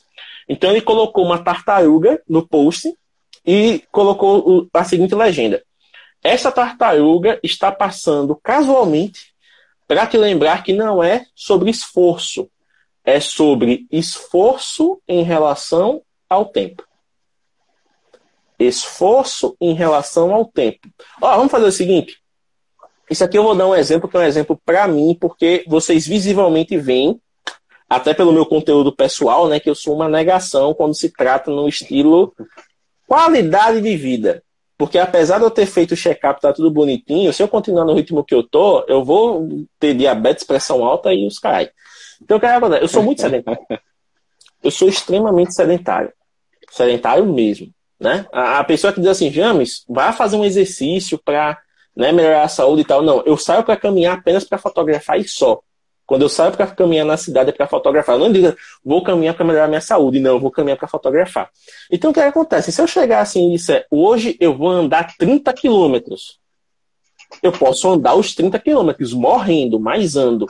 Eu vou passar o resto da semana esgotado, assado, detonado, com calo no pé, até onde eu não, até onde eu não sentia que havia nervo, e vai adiantar de alguma coisa? Eu vou melhorar a minha, a minha saúde andando 30 km num dia? Não. Agora, se eu colocar, por exemplo, uma meta de andar 30 km na semana, então é tempo. Ah, beleza, eu vou andar 30 km na semana. Dividir isso nos dias bonitinho, andei, andei. Melhorei minha saúde? Ainda não é o suficiente. Eu tenho que andar 30 quilômetros por semana ao longo de vários meses, aliar isso à alimentação saudável, a exercícios né, aeróbicos, de musculação e tal, para aí sim, com talvez um ano, eu estar num patamar que diga, pô, olha lá, o James melhorou pra caramba, tá mais saudável. E eu sinta isso. Vou ter menos peso, vou ter mais massa muscular distribuída, vou ter uma melhor respiração, um melhor metabolismo, eu não consigo isso num dia. Eu consigo isso ao longo de meses. Então não é sobre me esforçar tudo de uma vez. É sobre eu me esforçar com consistência ao longo do tempo. Faz sentido e isso? Aquilo, é, é aquilo que a gente falou lá no início da live, né? Quando a gente não tem um patrão cobrando a gente, a gente tem que ter uma coisa chamada disciplina. Para a gente manter essa constância, a gente tem que ter a nossa disciplina, nossa, nosso compromisso, nossa responsabilidade com aquilo que a gente se propôs a fazer. Exatamente. Vamos lá, se vocês forem na bio do Mobile Fund, vocês vão ver lá que tem posts diários. O dia que eu não faço um post, o que quer que aconteça, seja porque eu, eu não tive tempo de selecionar, ou porque a ferramenta de agendamento deu pau e o post não foi para o ar, e eu sigo como se nada tivesse acontecido, qual o, o tipo de caráter que eu estou mostrando a vocês? Já aconteceu, acho que ao longo desse, desses quase três anos, já aconteceu umas duas vezes de falhar o post, de ter um, um momento que eu não tive como realmente selecionar e tal.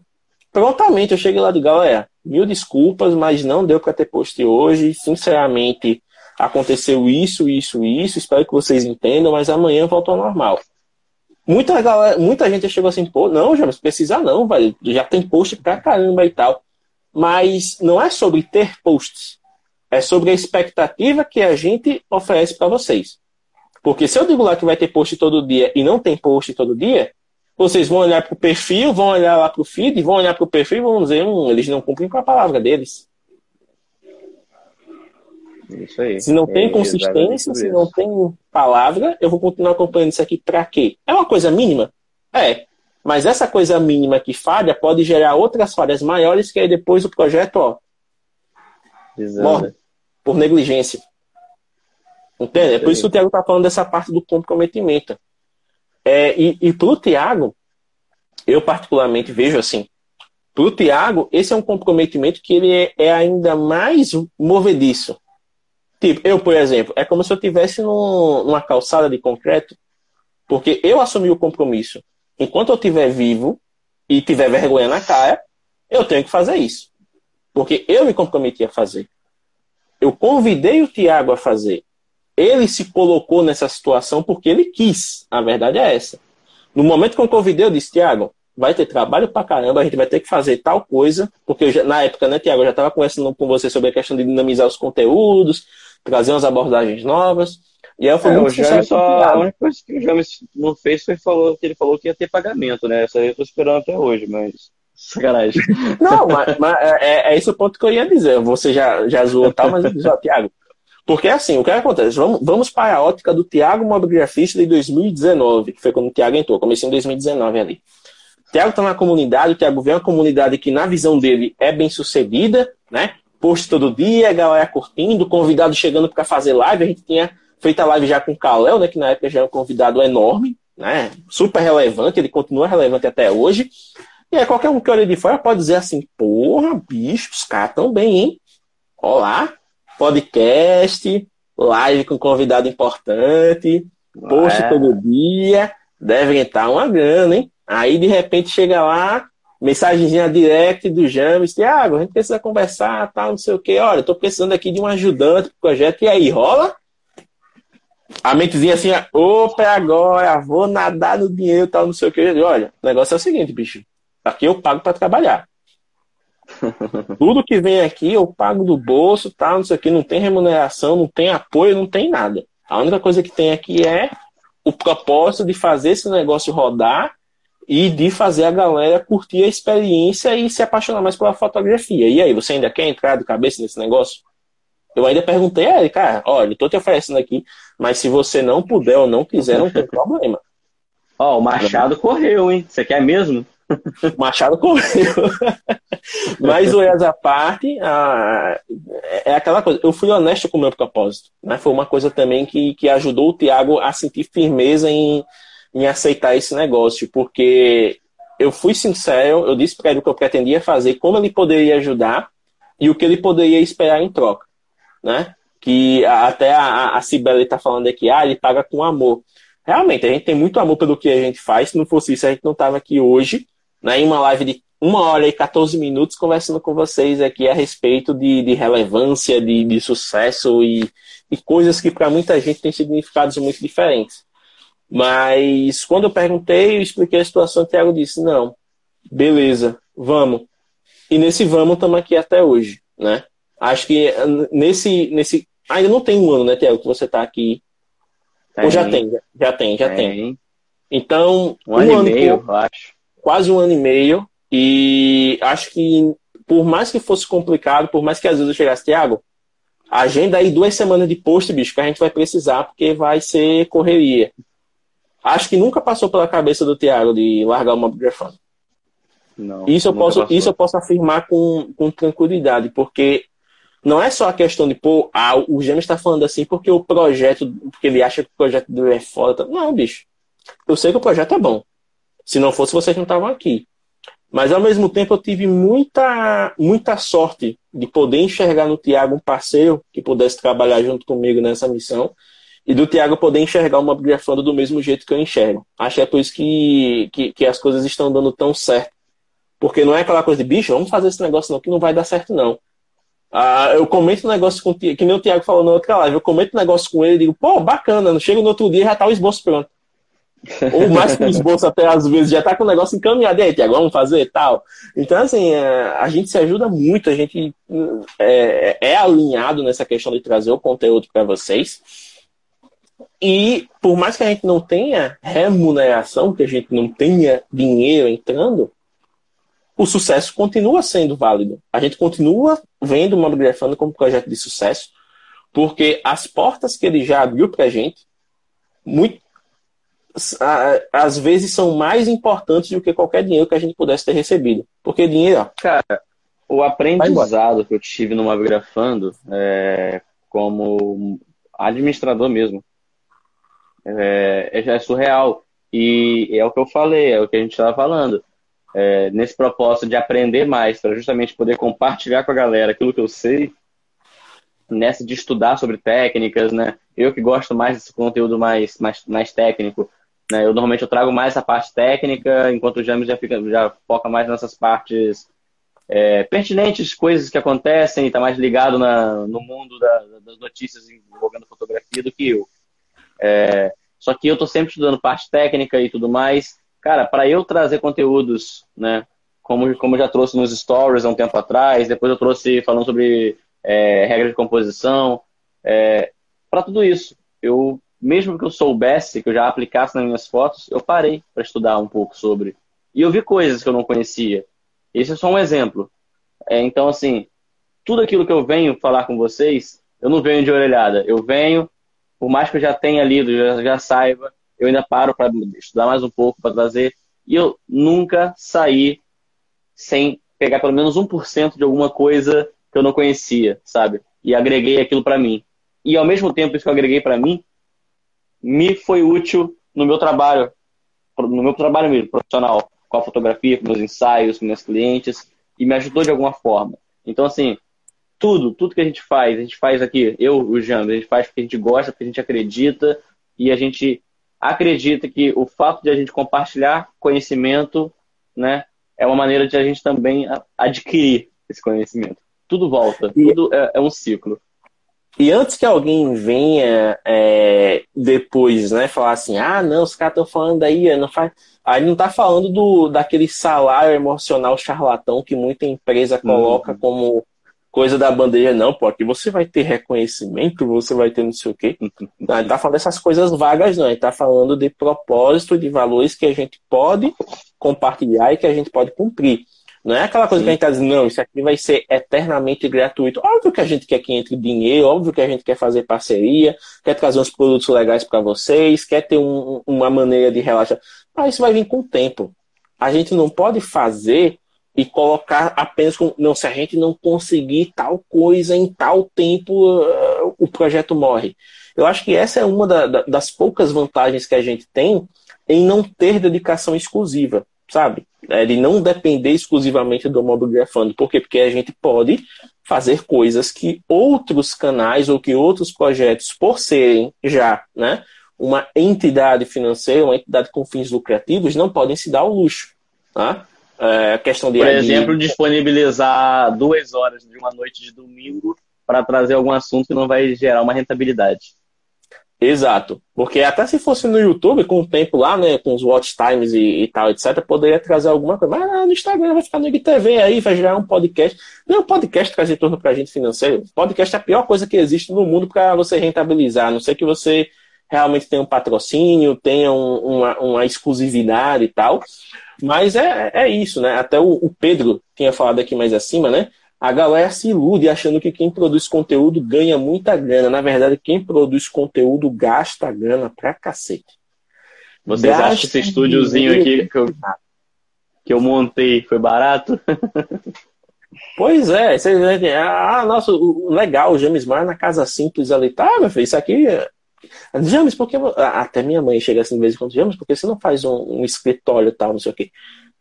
A minha casa não permite que eu monto um escritório. Sabe esse lugar que eu estou aqui fazendo a live com vocês? É justamente o primeiro cômodo da casa. Quem chega de visita obrigatoriamente passa por aqui, porque aqui é a sala de estar. Então, eu, estou, eu faço lives à noite, por quê? Porque à noite não tem visita. À noite eu consigo fazer isso aqui, ó, de boa. Se eu fosse fazer uma live de dia, o que é que ia acontecer? Gente chegando, cachorro latindo, caos instaurado, e aí o que é que ia rolar? Nada. Não ia dar nada que preste. Né? Para gravar vídeo. Para gravar vídeo, eu tenho que, que. Olha lá o estúdiozinho do Thiago e o quarto dele. É o estúdio quarto. é? Aí você diz, ah, mas isso aí você, você pode montar um horário diferente. Tá? Qualquer coisa que eu mexa aqui na casa vai afetar a dinâmica dos meus pais. Afinal, a casa é deles. Eu estou aqui, eu usufruo da casa, né? Aí você diz assim, pô, beleza, por que você não compra uma casa para você? É assim, jovem dinâmico? É assim, tipo, vou querer comprar e vou comprar? Não é assim, né? Então, o que acontece? Isso é um outro ponto também, que muitas vezes as pessoas ficam, poxa, vai, não, porque eu preciso do equipamento X, eu preciso de um local Y para poder produzir meus conteúdos, Tiago. Há quantos anos, inclusive agora, inclusive agora, nossas lives, nossos conteúdos são sempre o quê? Celular, fonezinho de ouvido, internet e uma luz minimamente decente. Pô, estamos aqui. Eu tenho aqui é, o, o, o, microfone do sucesso? Tenho, tá aqui, né? O, o nosso querido Fifine e tal, maravilhoso, novo membro do canal, já amo de paixão. Cara, a minha iluminação é uma lumináriazinha de 20 reais com uma lâmpadazinha dessas é, retrô. Isso agora, isso tem meses para cá, né?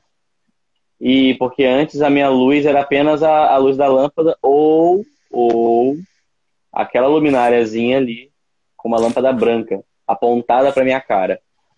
E continua até hoje.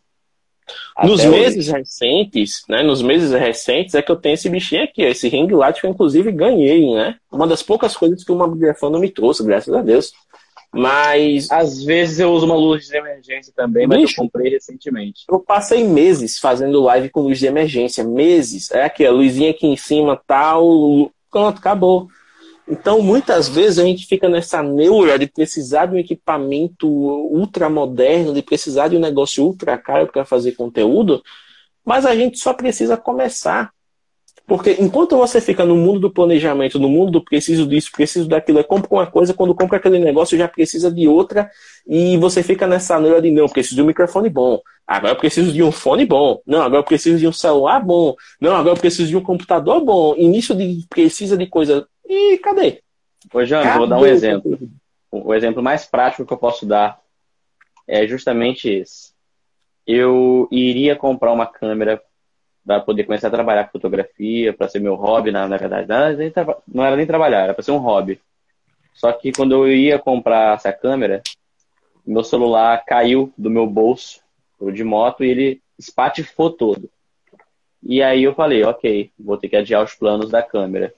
Só que eu estava pesquisando os telefones e eu vi que a Asus ia lançar o Zenfone 3.1 na época. E eu falei, ok, esse telefone tem uma câmera maneira, parece algo diferente no mercado. Eu vou investir um dinheirinho que eu não, que eu nunca investi em telefone e comprar esse para começar a fotografar com telefone, já que eu quero fotografar. E eu comecei, eu comecei. A minha, a minha cidade aqui, eu não sei se tem alguém de campus assistindo a live. Deixa eu ver, tem. É, então, quem é de Campos sabe, o mercado fotográfico daqui de Campos é um mercado muito fechado. Existe uma bolha, né, um grupo muito fechado, que é o grupo que realmente pega os trabalhos, e a maioria dos fotógrafos, dos fotógrafos iniciantes começam, veem que existe essa bolha e vão desistindo, porque começa a não ter tantos trabalhos e tal, porque essa bolha é o que normalmente domina o mercado fotográfico aqui da cidade. Só que, cara, eu comecei a trabalhar, eu comecei a fazer fotos no telefone, eu simplesmente não parei, continuei praticando, continuei aprendendo, continuei fazendo, me forcei a entrar nesse mercado fotográfico somente com telefone, porque era o que eu tinha. Eu não tinha dinheiro para investir numa câmera. E eu não ia chegar e sacrificar um dinheiro que ajudaria a colocar comida para dentro de casa para comprar uma câmera que eu não saberia se ia ter retorno financeiro ou não. Eu simplesmente trabalhei com o que eu tinha. E aos poucos, meu trabalho foi sendo reconhecido e chegou num ponto onde eu falei, ok, agora eu tenho uma grana com os trabalhos que eu fiz com o telefone, com o smartphone. Eu falei, agora eu tenho uma grana para poder investir numa câmera. Então agora sim eu vou comprar uma câmera. Fazendo, mas eu entrei no mercado da fotografia da minha cidade só com um telefone. A verdade é essa. E se eu decidisse parar lá atrás porque eu não tinha uma câmera, não estaria aqui hoje. A verdade é essa. Então, pessoal, aproveitando até essa questão de, da relação né, entre consistência, entre reconhecimento, audiência e tudo mais, o próprio Tira do Papel, ele tem um, um outro post que ele fala o seguinte, né, ele está conversando a, a, respeito dessa questão do, do conselho a se dar para alguém, porque tem muita gente assim que vai começar alguma coisa, né? Caramba. Aí vem nessa questão do, pô, o que é que eu faço para começar? E aí, nesse o que eu faço para começar, cada pessoa que você pergunta vem uma resposta diferente. Uhum. Vamos trazer para o Instagram, né, que é a nossa realidade mais próxima aqui, que une todo mundo, independente do, do assunto que vocês trabalham. Ah, eu quero começar um perfil no Instagram, o que é que eu tenho que fazer? Posta todo dia. Ah, eu quero começar no Instagram, faz live. Ah, eu quero começar no Instagram, faz IGTV. Ah, que eu tenho que. Faz stories com música, GIF. Cada pessoa que você pergunta só vai dizer: faz cinco stories por dia, posta uma vez no feed, use uma vez o recurso de. faça pelo menos uma enquete e tal. Aí você tá ah. começando, tá zerado. E o básico? E o básico da coisa, assim, né? Então, o, o, o Tiago, ele até fala dessa questão, né? Que, tipo, o, o posta todo dia é equivalente ao vai lá e faz. Tipo, você dizer a alguém vai lá e faça, é a mesma coisa que nada. Né? Ah, mas você já falou isso aqui na live. Não nesse contexto. Né? Lembra que eu falei da questão do propósito tal? Quando você tem um propósito e quando você decide começar algo, então comece. Porque se não começar, aí o negócio fica ali mais parado que foco de dengue. Né? E aí a única coisa que você vai conseguir é dor de cabeça. Mas aí o Tiago falou o seguinte, e ela não tira do papel. É, ele respondeu duas perguntas, na verdade. Né? Uma das perguntas foi, Tiago, a minha audiência não fala comigo. O que é que eu faço? Simples. Você começa o diálogo. Começa o diálogo. Porque diálogo, como a gente já falou aqui, é uma conversa entre duas ou mais pessoas. Então, se a gente quer conversar com vocês, a gente não pode esperar vocês virem até nós. A gente tem que iniciar. E como é que a gente inicia? Através das lives, através dos podcasts, através dos vídeos. A gente dá vários pontos de início de diálogo e você decide se embarca nesse diálogo ou não. O Tiago falou de uma iniciativa que eu tinha no meu perfil pessoal, que é o Fotodiálogo. É um vídeos curtinhos que eu fazia no feed, falando sobre algumas temáticas da fotografia. E eu cheguei a fazer 45 deles, né? Eu fazia toda sexta, né? Então, 45 semanas fazendo conteúdo. Quando chegou no 45, eu encerrei. Por quê? Porque eu percebi que de diálogo só tinha o nome. Eu fazia os vídeos, trazia os temas, mas eu não tinha a, a galera interagindo, eu não tinha a galera conversando comigo. Tá? Então, no último, eu cheguei assim e disse: olha, galera, esse aqui é o último foto diálogo porque justamente o objetivo inicial é trazer uma conversa, né, abrir espaço para que é, dúvidas sobre fotografia fossem tiradas, curiosidades fossem trazidas e tudo mais, mas é, não está tendo a outra parte importante do diálogo, que é a aceitação da galera, que é a pergunta. E quando eu postei o vídeo que eu deixei lá, tá encerrado, aí vem os comentários, pô, velho, não, não termina não, porque eu acompanhava tal. Então, assim, para muita gente, o acompanhar é relevante. O acompanhar é sucesso. Mas para aquela ação específica que eu tinha, o simples acompanhar não era válido. Não era sucesso, era frustrante. Você fazer um negócio que era para estimular conversa e não ter conversa. Então, quando eu encerrei, o que foi que eu aprendi daquilo ali? Se eu não tivesse feito, eu não teria aprendido a dialogar. Porque ao você fazer algo que não dá certo, você aprende a como fazer dar certo em outro lugar. E muito do que dá certo hoje no Mobgrafando é fruto de experiências frustradas que eu tive ao longo de mais de seis anos de Instagram, produzindo conteúdo, arriscando coisas e tentando trazer diferenciais para vocês que acompanham o nosso perfil hoje. Inclusive, tem até uma questão, né? Que o Tiago falou o seguinte, o Tiago do, do Tria do Papel, né, que é a segunda pergunta que ele respondeu que é, Tiago, por que você sugere começar com uma carga baixa e ir aumentando, ao invés de já começar postando todo dia? Porque é muito fácil aconselhar postar todo dia. Inclusive, nada de errado se você testar isso desde o início. Que foi o que aconteceu com o Mobgrafando. O Mobgrafando defini desde o início. Vai ter post todo dia. É possível? É. Então, simbora.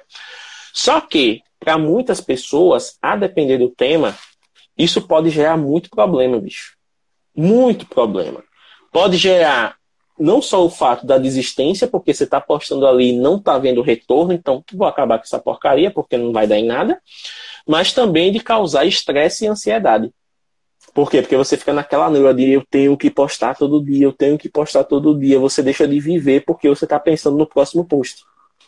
Né? Na é real, isso pode ser até prejudicial ao seu perfil em outro, em outro aspecto que você Sim. não falou, que é o seguinte, a partir do momento que você não tem tanto conteúdo assim para você postar todo dia e ainda assim você tem que postar todo dia, por exemplo, um fotógrafo que está começando a carreira, ele não tem um portfólio, uma quantidade de ensaios suficientes para diversificar o perfil. E aí ficar postando foto todo dia, todo, todo dia, todo dia, as pessoas que estão começando a acompanhar ele vão ficar saturadas das fotos que ele está postando, porque são sempre as mesmas, saca? Então, no final das contas, acaba desanimando a própria audiência da pessoa. Exatamente. E aí, para a gente complementar essa questão, lembra que eu sugeri duas fontes, né? O Tria do Papel e o Marketing Hub, que é do Yuri. Então tem um post do Yuri que ele faz o seguinte, ó. Inclusive foi até algo que você comentou no início né, do nosso papo aqui, Tiago. Que é que às vezes a gente nos compara, né? A gente se compara pessoalmente e profissionalmente a pessoas que estão à nossa volta. Quando na verdade a gente deveria focar em apenas uma pessoa, que é a gente mesmo. Aquele negócio de, pô, comparado a ontem, o meu trabalho está melhor. Comparado à semana passada, o meu trabalho está melhor. Comparado a quando eu comecei, o meu trabalho está melhor. Porque é isso que importa. Se você melhorar todo dia, você vai acabar encontrando pessoas que vão gostar do que você está fazendo. E se você encontra pessoas que gostam do que você está fazendo, você vai ou ter clientes, ou vai ter amigos, ou vai ter uma comunidade, ou os três juntos. Sim. É simples, não é complicado. Óbvio, se você olha com uma ótica de enxergar cada particularidade e fazer, pô, velho, isso aí é bonito na teoria, mas olha para mim, bicho, eu, sei lá, eu não tenho coragem de começar tal. Muitas vezes, para a gente poder começar algo, a gente tem que dar um jeito na gente mesmo, né? Então, assim, se você é uma pessoa que já tem uma certa dificuldade realmente, procure a gente especializada, velho, não é vergonha nenhuma. Às vezes você procura uma terapia, você procura um psicólogo, né? Porque nem tudo a gente consegue fazer sozinho. A gente precisa realmente, às vezes, dar uma pausa, colocar as ideias no lugar, procurar alguém que ajude a gente no processo. Porque se a gente for nessa neura de ficar se comparando com quem já está consolidado no mercado, de tentar fazer o que os outros fazem, de se perder nesse meio do, do, do só para agradar o algoritmo, a gente acaba se lascando. E se lascando feio. É coisa de doido. Isso aí. Cara, se você, tá, você já está produzindo algo porque você quer, você está sendo seu próprio patrão. Você vai ser aquele, você vai ser o seu patrão chato que vai se cobrar fazer algo contra a sua própria vontade. Só reflita sobre, sobre esse pensamento. Pois é, é, é muito melhor você se estimular a fazer coisas legais e se cobrar de vez em quando nas coisas que são essenciais, porque existem coisas essenciais que são chatas e não podem deixar de ser feitas, mas se você se programa para fazer as coisas chatas e se livra dos perrengues para poder aproveitar a parte divertida, então o ciclo ele acaba sendo mais saudável. Você Exatamente. equilibra as coisas. Porque imagina o seguinte, se você fica só com a parte divertida, o seu projeto não é levado a sério. Se você fica só com a parte séria, ninguém gosta do seu projeto. Então tem que ter um equilíbrio. Tem que ter um equilíbrio ali para que as pessoas se divirtam ao mesmo tempo que sentem um compromisso por parte do projeto. Uma obrigação dele é o que é justamente por causa disso. A gente aparenta ser aleatório aqui nas lives, porque a gente tem uma pegada mais leve e tal, mas o compromisso que a gente estabeleceu, ele faz com que o Mobigrafando ele siga, que ele a cada semana traga alguma coisa diferente, para que ele a cada semana traga visões diferentes. Isso no feed, isso no, nas lives, isso no podcast, no YouTube e no site. Então, é trabalho pra caramba, mas é um trabalho que a gente se comprometeu a fazer e que a gente gosta de fazer acima de tudo. E por gostar de fazer, o negócio fica bem mais leve. Olha só, é, lendo os comentários aqui, James, a Cib Fotos falou, né, que ela já passou por um período de desânimo puro no perfil dela, se afastou, mas voltou. Isso é normal, isso acontece. Volta e meia, a gente vai estar mais para baixo.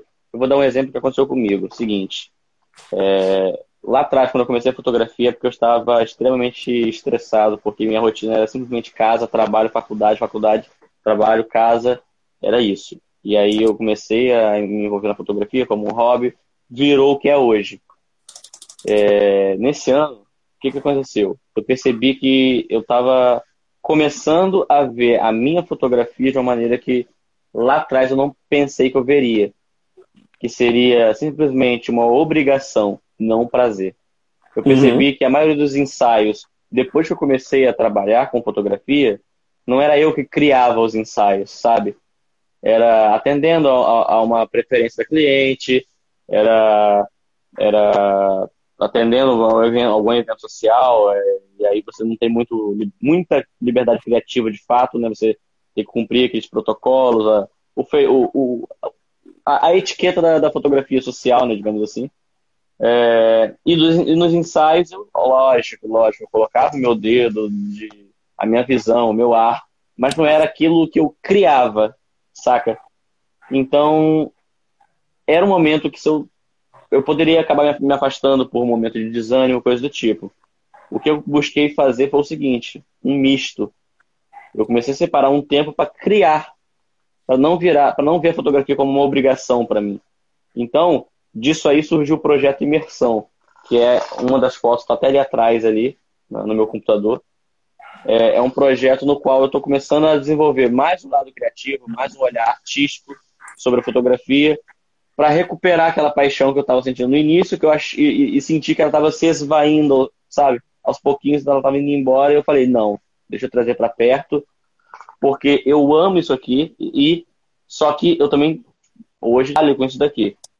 Então foi o equilíbrio que eu encontrei de fazer os meus trabalhos e ao mesmo tempo manter um projeto pessoal para que eu me mantivesse animado com aquilo que eu, que eu, estou fazendo, entendeu?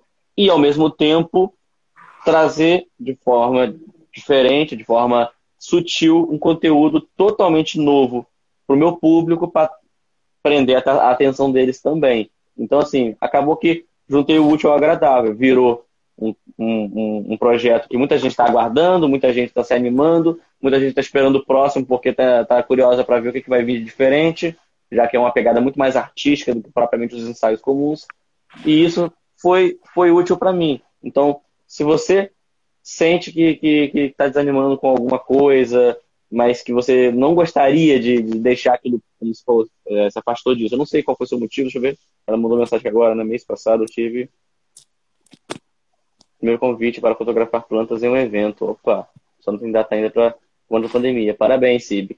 É, mas o que eu estava dizendo é o seguinte, justamente por isso. Você, eu, seu perfil é incrível. Você fotografa joaninhas na, com a macro. Eu sou, sou apaixonado pelas suas fotos. Sou, sou bisbilhoteiro mesmo do seu perfil. Estou sempre olhando lá. E assim, você desanimou, mas eu tenho certeza que é algo que você ama. Porque se você não amasse, você nem teria começado a fazer esse projeto seu. Então, se é algo que te desanimou, seja correria do dia a dia, alguma rotina, ou mesmo não ter tantos trabalhos, já que seu nicho de mercado é um pouco mais específico, busque meio termo, alguma coisa que, que, que te dê um gás, um novo gás, saca? Porque é aquilo que eu e o James estávamos falando durante a live inteira.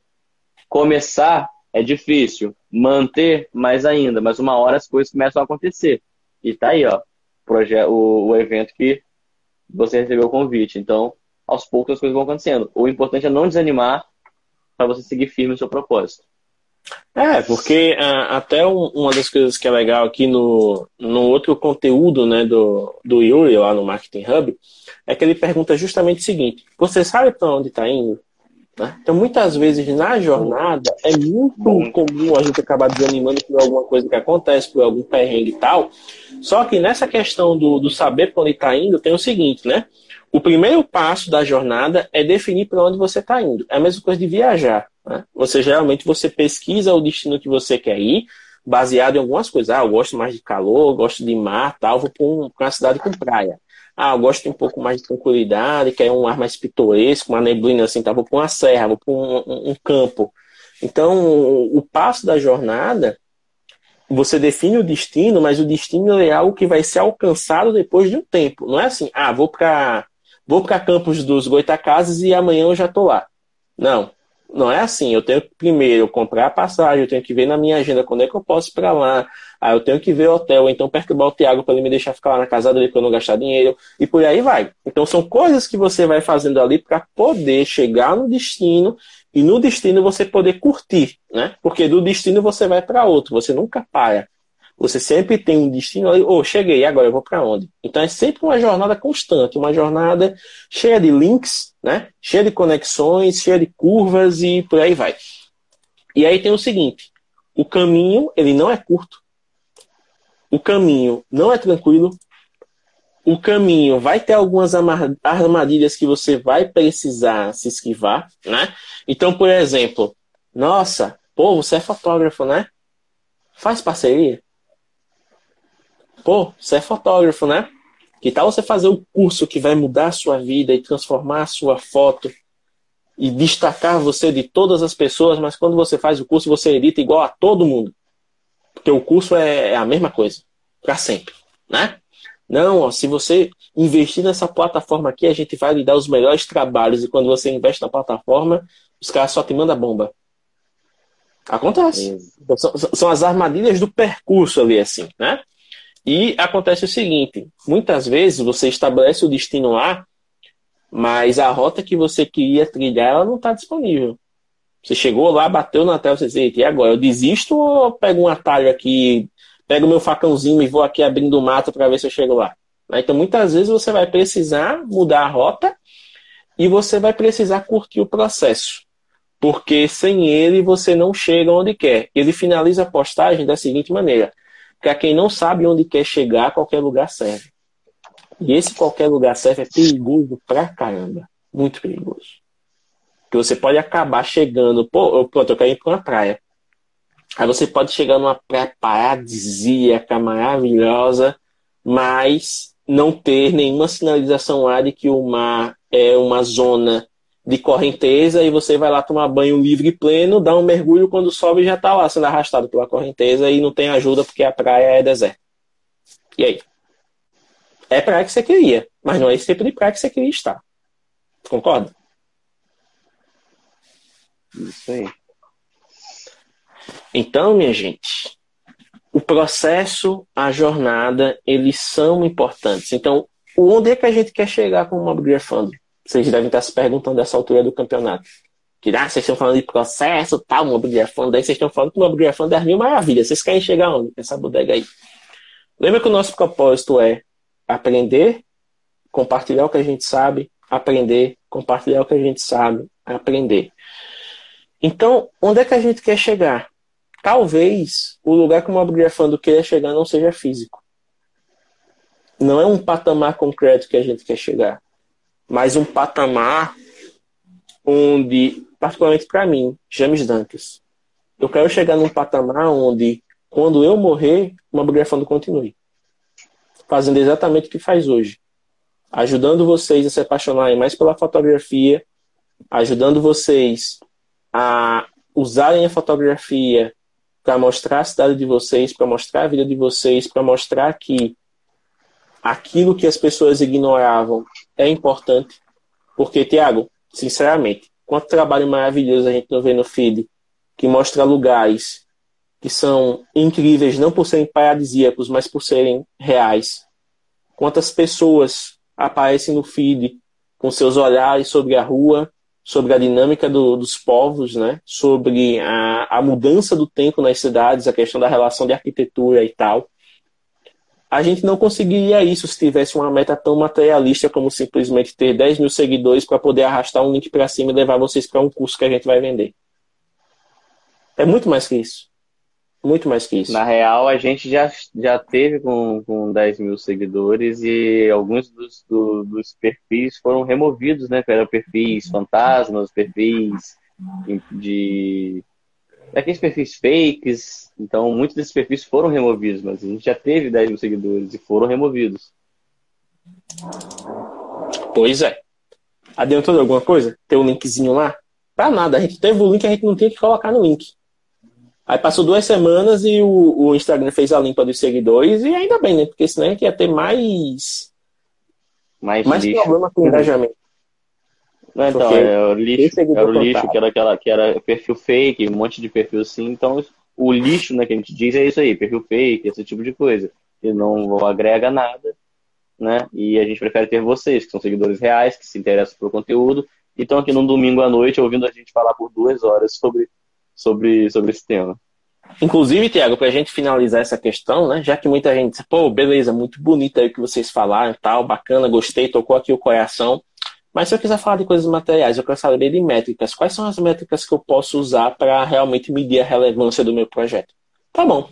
Então vamos fazer o seguinte: o Yuri também fez um post a respeito disso, e que é até uma técnica que é usada por empresas grandes, que é usada de North Star Metric, que é a métrica da estrela do norte. Por que essa analogia? Sabe os navegadores? aqueles caras bem loucos lá que pegavam as caravelas e iam explorar lá os continentes em busca de especiaria. Porque, tipo, os portugueses vieram parar no Brasil porque eles queriam as especiarias da Índia, né? Negócio bem louco para é pensar. O que eles, é o que eles contam. Também, né? Mas se a gente for pensar assim, muitas, muitas da, dos descobrimentos do mundo, eles vieram de erros de rota. A verdade é essa. Então, assim, o pessoal nas antigas, eles não tinham bússola, né? Não tinham bússola. Então, como é que eles se guiavam? Eles se guiavam pelas constelações. Eles tinham a, a constelação, eles já tinham, né? Eles, Opa, aquela estrela ali é a estrela tal, a gente está indo para tal direção. Então, eles faziam essa. E, se eu não me engano, a, a estrela polar, né? é a, a estrela mais brilhante do céu, alguma coisa assim. Tem, um, tem uma estrela que ela brilha mais que as outras. E que ela é usada por. Depois eu, eu pesquiso isso. Mas é, é, é, Então, assim, constelação. Então, sempre que os caras saíram para navegar, eles já têm em mente, pô, tá de noite, temos aqui o, o céu, para a gente se guiar, a gente vai ter que ir nessa direção. Porque a estrela tá lá e a gente sabe que na, na, naquela. Onde, onde aquela estrela aponta, a gente está indo para tal lugar. Porque a gente já fez isso. Beleza. Então o que, é que acontece? Trazendo isso para. Ah, ele diz até aqui, ó, a estrela do norte é a mais brilhante de uma constelação do hemisfério norte e há séculos é usada para nortear, nortear os navegantes. Então, a estrela do norte, mesmo nome, é a estrela mais brilhante do hemisfério norte. E quando você define uma métrica, uma métrica né, estelar, ela é a métrica que vai mover o seu processo. Então, eu até dar dois exemplos aqui. O exemplo do Airbnb e do Facebook. Empresas que vocês não conhecem, né? Empresas pequenas, assim, nunca fizeram parte da vida de vocês e tal. Então, qual é a métrica estrela do norte do Airbnb? Número de noites reservadas. Simples assim. Quantas noites estão sendo reservadas através do nosso aplicativo? Quantas pessoas estão alugando né, hospedagens no Airbnb e quantas delas estão se hospedando por uma noite, por duas, por três? Porque quanto mais noites as pessoas usarem, quer dizer que o, a pessoa, né, que é o host, que está oferecendo a casa, vai ganhar dinheiro e eles também vão ganhar por consequência, né? Porque eles ficam com a parte por intermediar o serviço. Já no caso do Facebook, qual é a métrica máxima deles? Usuários ativos diários.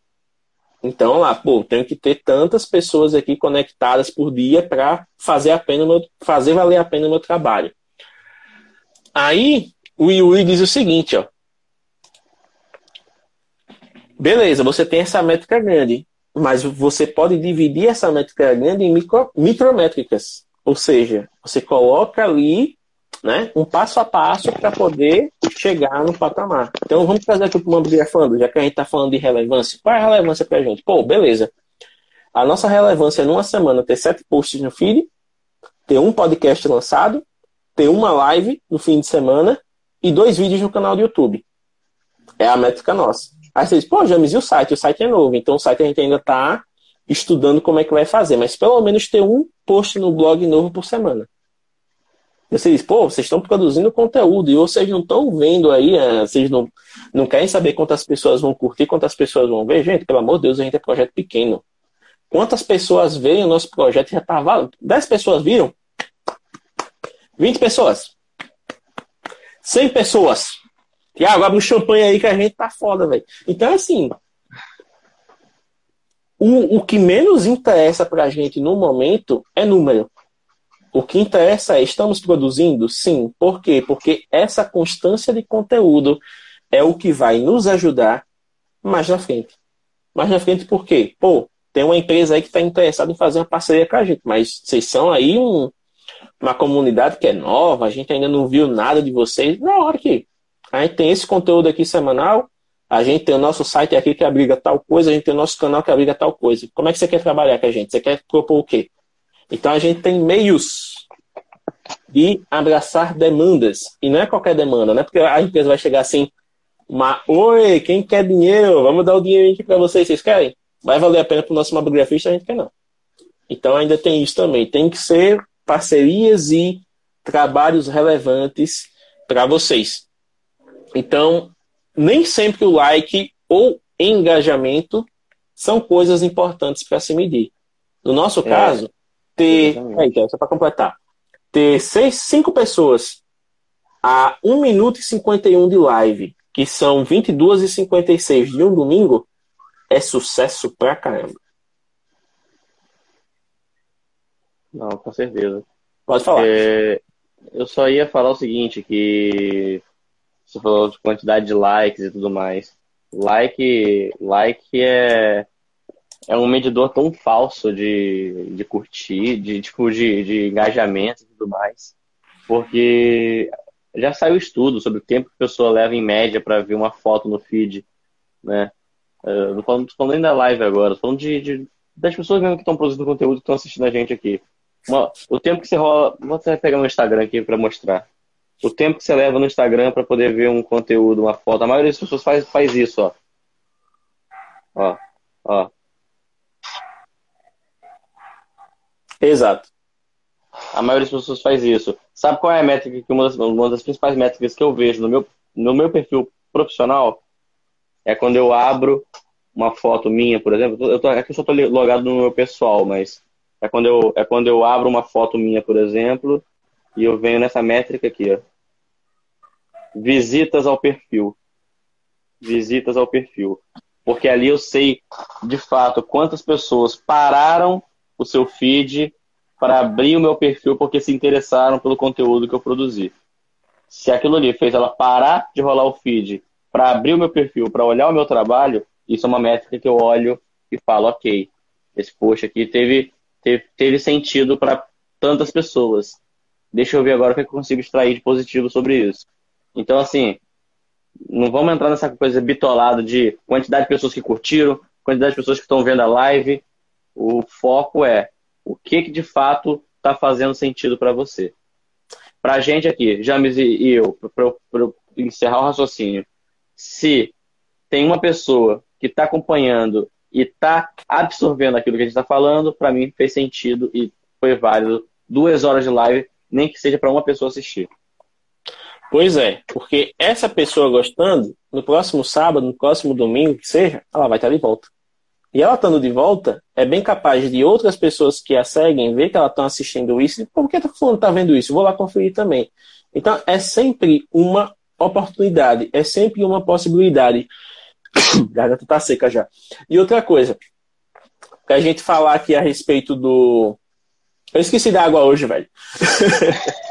Já tá falando dessas a gente pô, beleza, like é ilusório, mas e comentário, e salvamento, e envio no direct, minha gente, vamos lá. Porque isso é bitolado também. Comentário. Tem muito post que você vai fazer que ele não dá abertura para diálogo. A pessoa vai comentar por quê. E tem muito post que vai dar comentário pra caramba, mas quando você vai ver é gente tretando, ou então é gente se marcando porque, eita, fulano, veja isso aqui, pra fofoca. Ou então é alguma coisa engraçada e marca fulano também, porque fulano, vem ver isso aqui e tal. Envio por direct. Quem envia coisa por direct, mente, é fofoqueiro.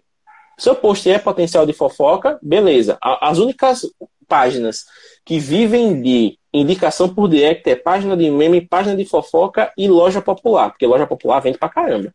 Uma loja de moda bem estruturada, tal, amiga, veja isso aqui. Uh, mandou. Ela vai mandar por quê? Porque ela quer que a amiga confirme. Fica bem em mim, a amiga arrasa, compra aí. Então, assim, é aquela coisa. O envio por direct é abertura para contato. E salvamento? Bicho, na moral, eu faço, eu faço retrato. Por que diabos eu vou ficar olhando alguém ficar salvando o post de alguém que eu fotografei? No mínimo é a própria pessoa que salvou para conferir depois, ou as amigas dela para mandar no direct e chamar ela de gostosa lá. É, amiga, arrasou! Ou o fotógrafo que vai usar sua foto como referência para fazer as dele. Referência, exatamente. Ou cópia, né? Tanto faz. Mas, enfim, refer referência, referência, pra ficar bonito. Eu, eu, ser, eu ser, é domingo à noite, eu tô sendo educado hoje. Referência, referência, referência. Né? O, é o famoso salvamento Pinterest. É, referência, referência. Então, o que acontece? Que o Thiago falou. Muitas vezes a gente fica nessa. Não, porque especialista falou. Especialista, às vezes, meu querido, o cara tem que ganhar o dedo, então ele generaliza o máximo conteúdo lá para atrair as pessoas. Ah, o cara é especialista em, é, em, em Instagram para turismo. Quantas empresas fazem parte do setor de turismo? Restaurante, hotel, pousada, guia de turismo tal. Todo mundo vai falar sobre a mesma coisa do mesmo jeito? Se um cara chegar para um, um, um, cara que é um guia, o cara tem um celularzinho dele ali, às vezes mais básico, só para poder ver o GPS e tal, o cara chega lá, olha, para você bombar no seu Instagram, você tem que postar sete vezes o dia. Hum. Meu amigo, como é que o cara vai parar o trabalho dele para postar sete vezes e ficar lá que nem um louco olhando o like, olhando se alguém mandou no direct, salvou o post?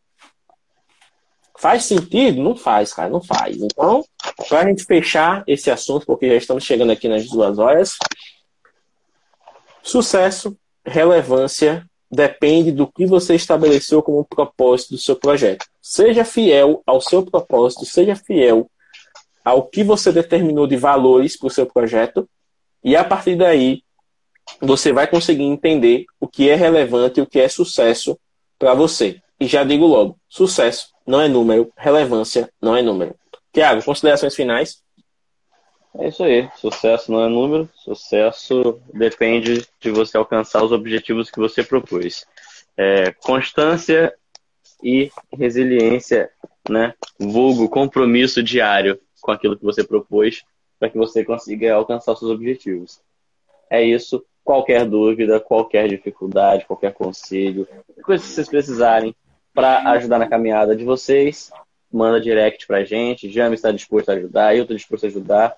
Estamos aqui para caminharmos juntos. É isso aí. E não esqueçam, quarta-feira sai essa live em formato de podcast. Tem vídeo novo no canal já falando sobre o Track to Links. Ferramenta incrível para você já dar aquela incrementada no seu negócio. Inclusive, estou devendo um vídeo para o Thiago para mostrar como é que funciona. Mas está no YouTube, Thiago. Se você não viu ainda, problema seu. e. Eu vi. E, sim, podcast live. E semana que vem, quer dizer, semana que vem não, essa semana também vai ter arquivo, artigo novo no blog. Leiam o da última semana, que está muito bacana, que são três maneiras de você conseguir wallpapers para o seu celular e a terceira dica é a maior de todas, hein? Então vai lá, lê e aproveita. mobgrafando.com.br E é isso, galera. Muito obrigado pela atenção. Tenham uma boa noite, uma boa semana.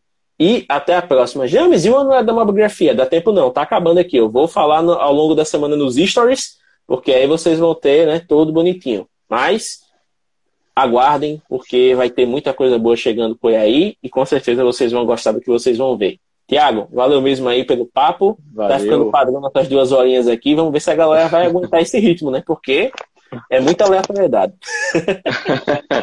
Ó, valeu, galera. Boa noite. Até a próxima. Tchau, tchau. Valeu.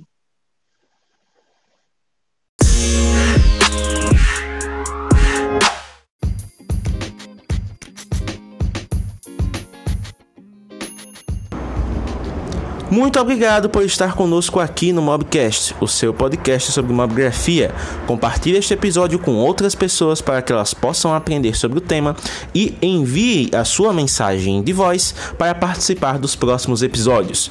Você pode enviar esta mensagem através do Anchor FM, se você usar a plataforma, ou através do nosso grupo oficial no Telegram. Visite o nosso Instagram, instagram.com mobgrafando para saber mais detalhes. Até a próxima e até mais!